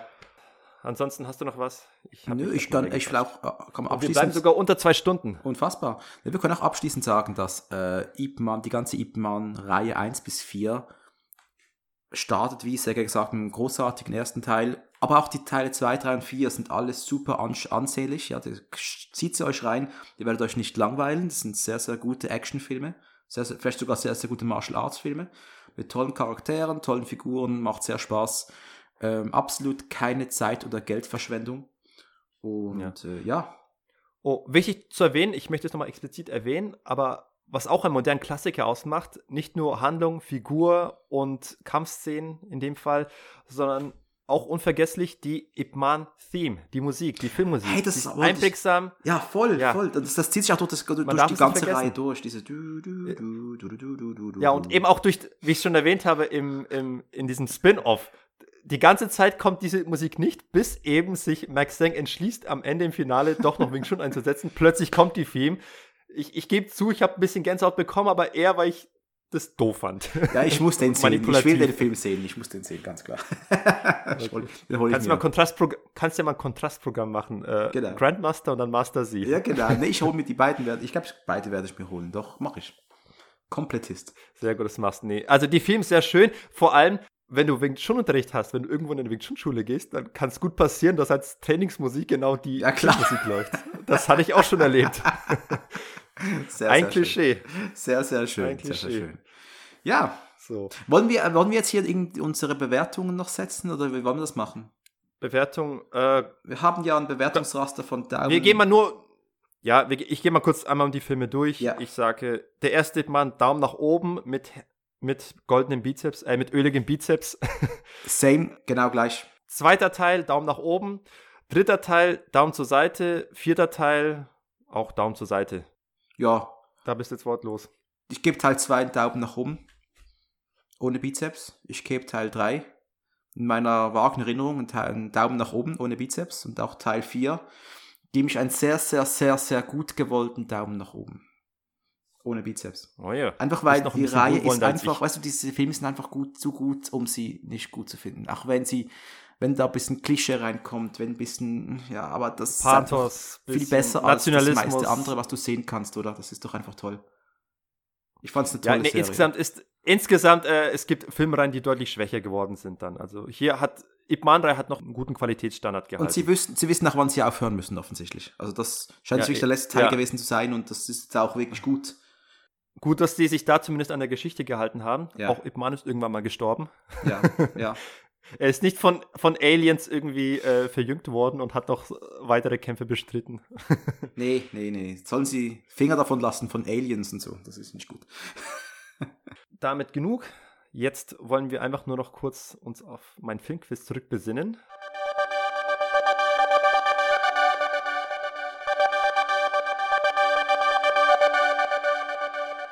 Du erinnerst dich, es geht um einen Boxer und um einen Karateka, Schrägstrich Taekwondoka, die sich zusammentun, um einen lokalen Drogenring aufzumischen. Wir sprechen von einem Film aus den 80ern. 85. Ein Martial Arts Klopper, möchte man so sagen. Es gibt auch viele nackte Brüste. Also beide haben auch ihre Freundin am Start, die sie am Ende retten müssen. Es gibt auch schön Frühstück. Die Dame muss duschen gehen und sagt, ja, ja ich mache so lang Frühstück und dann Frühstück.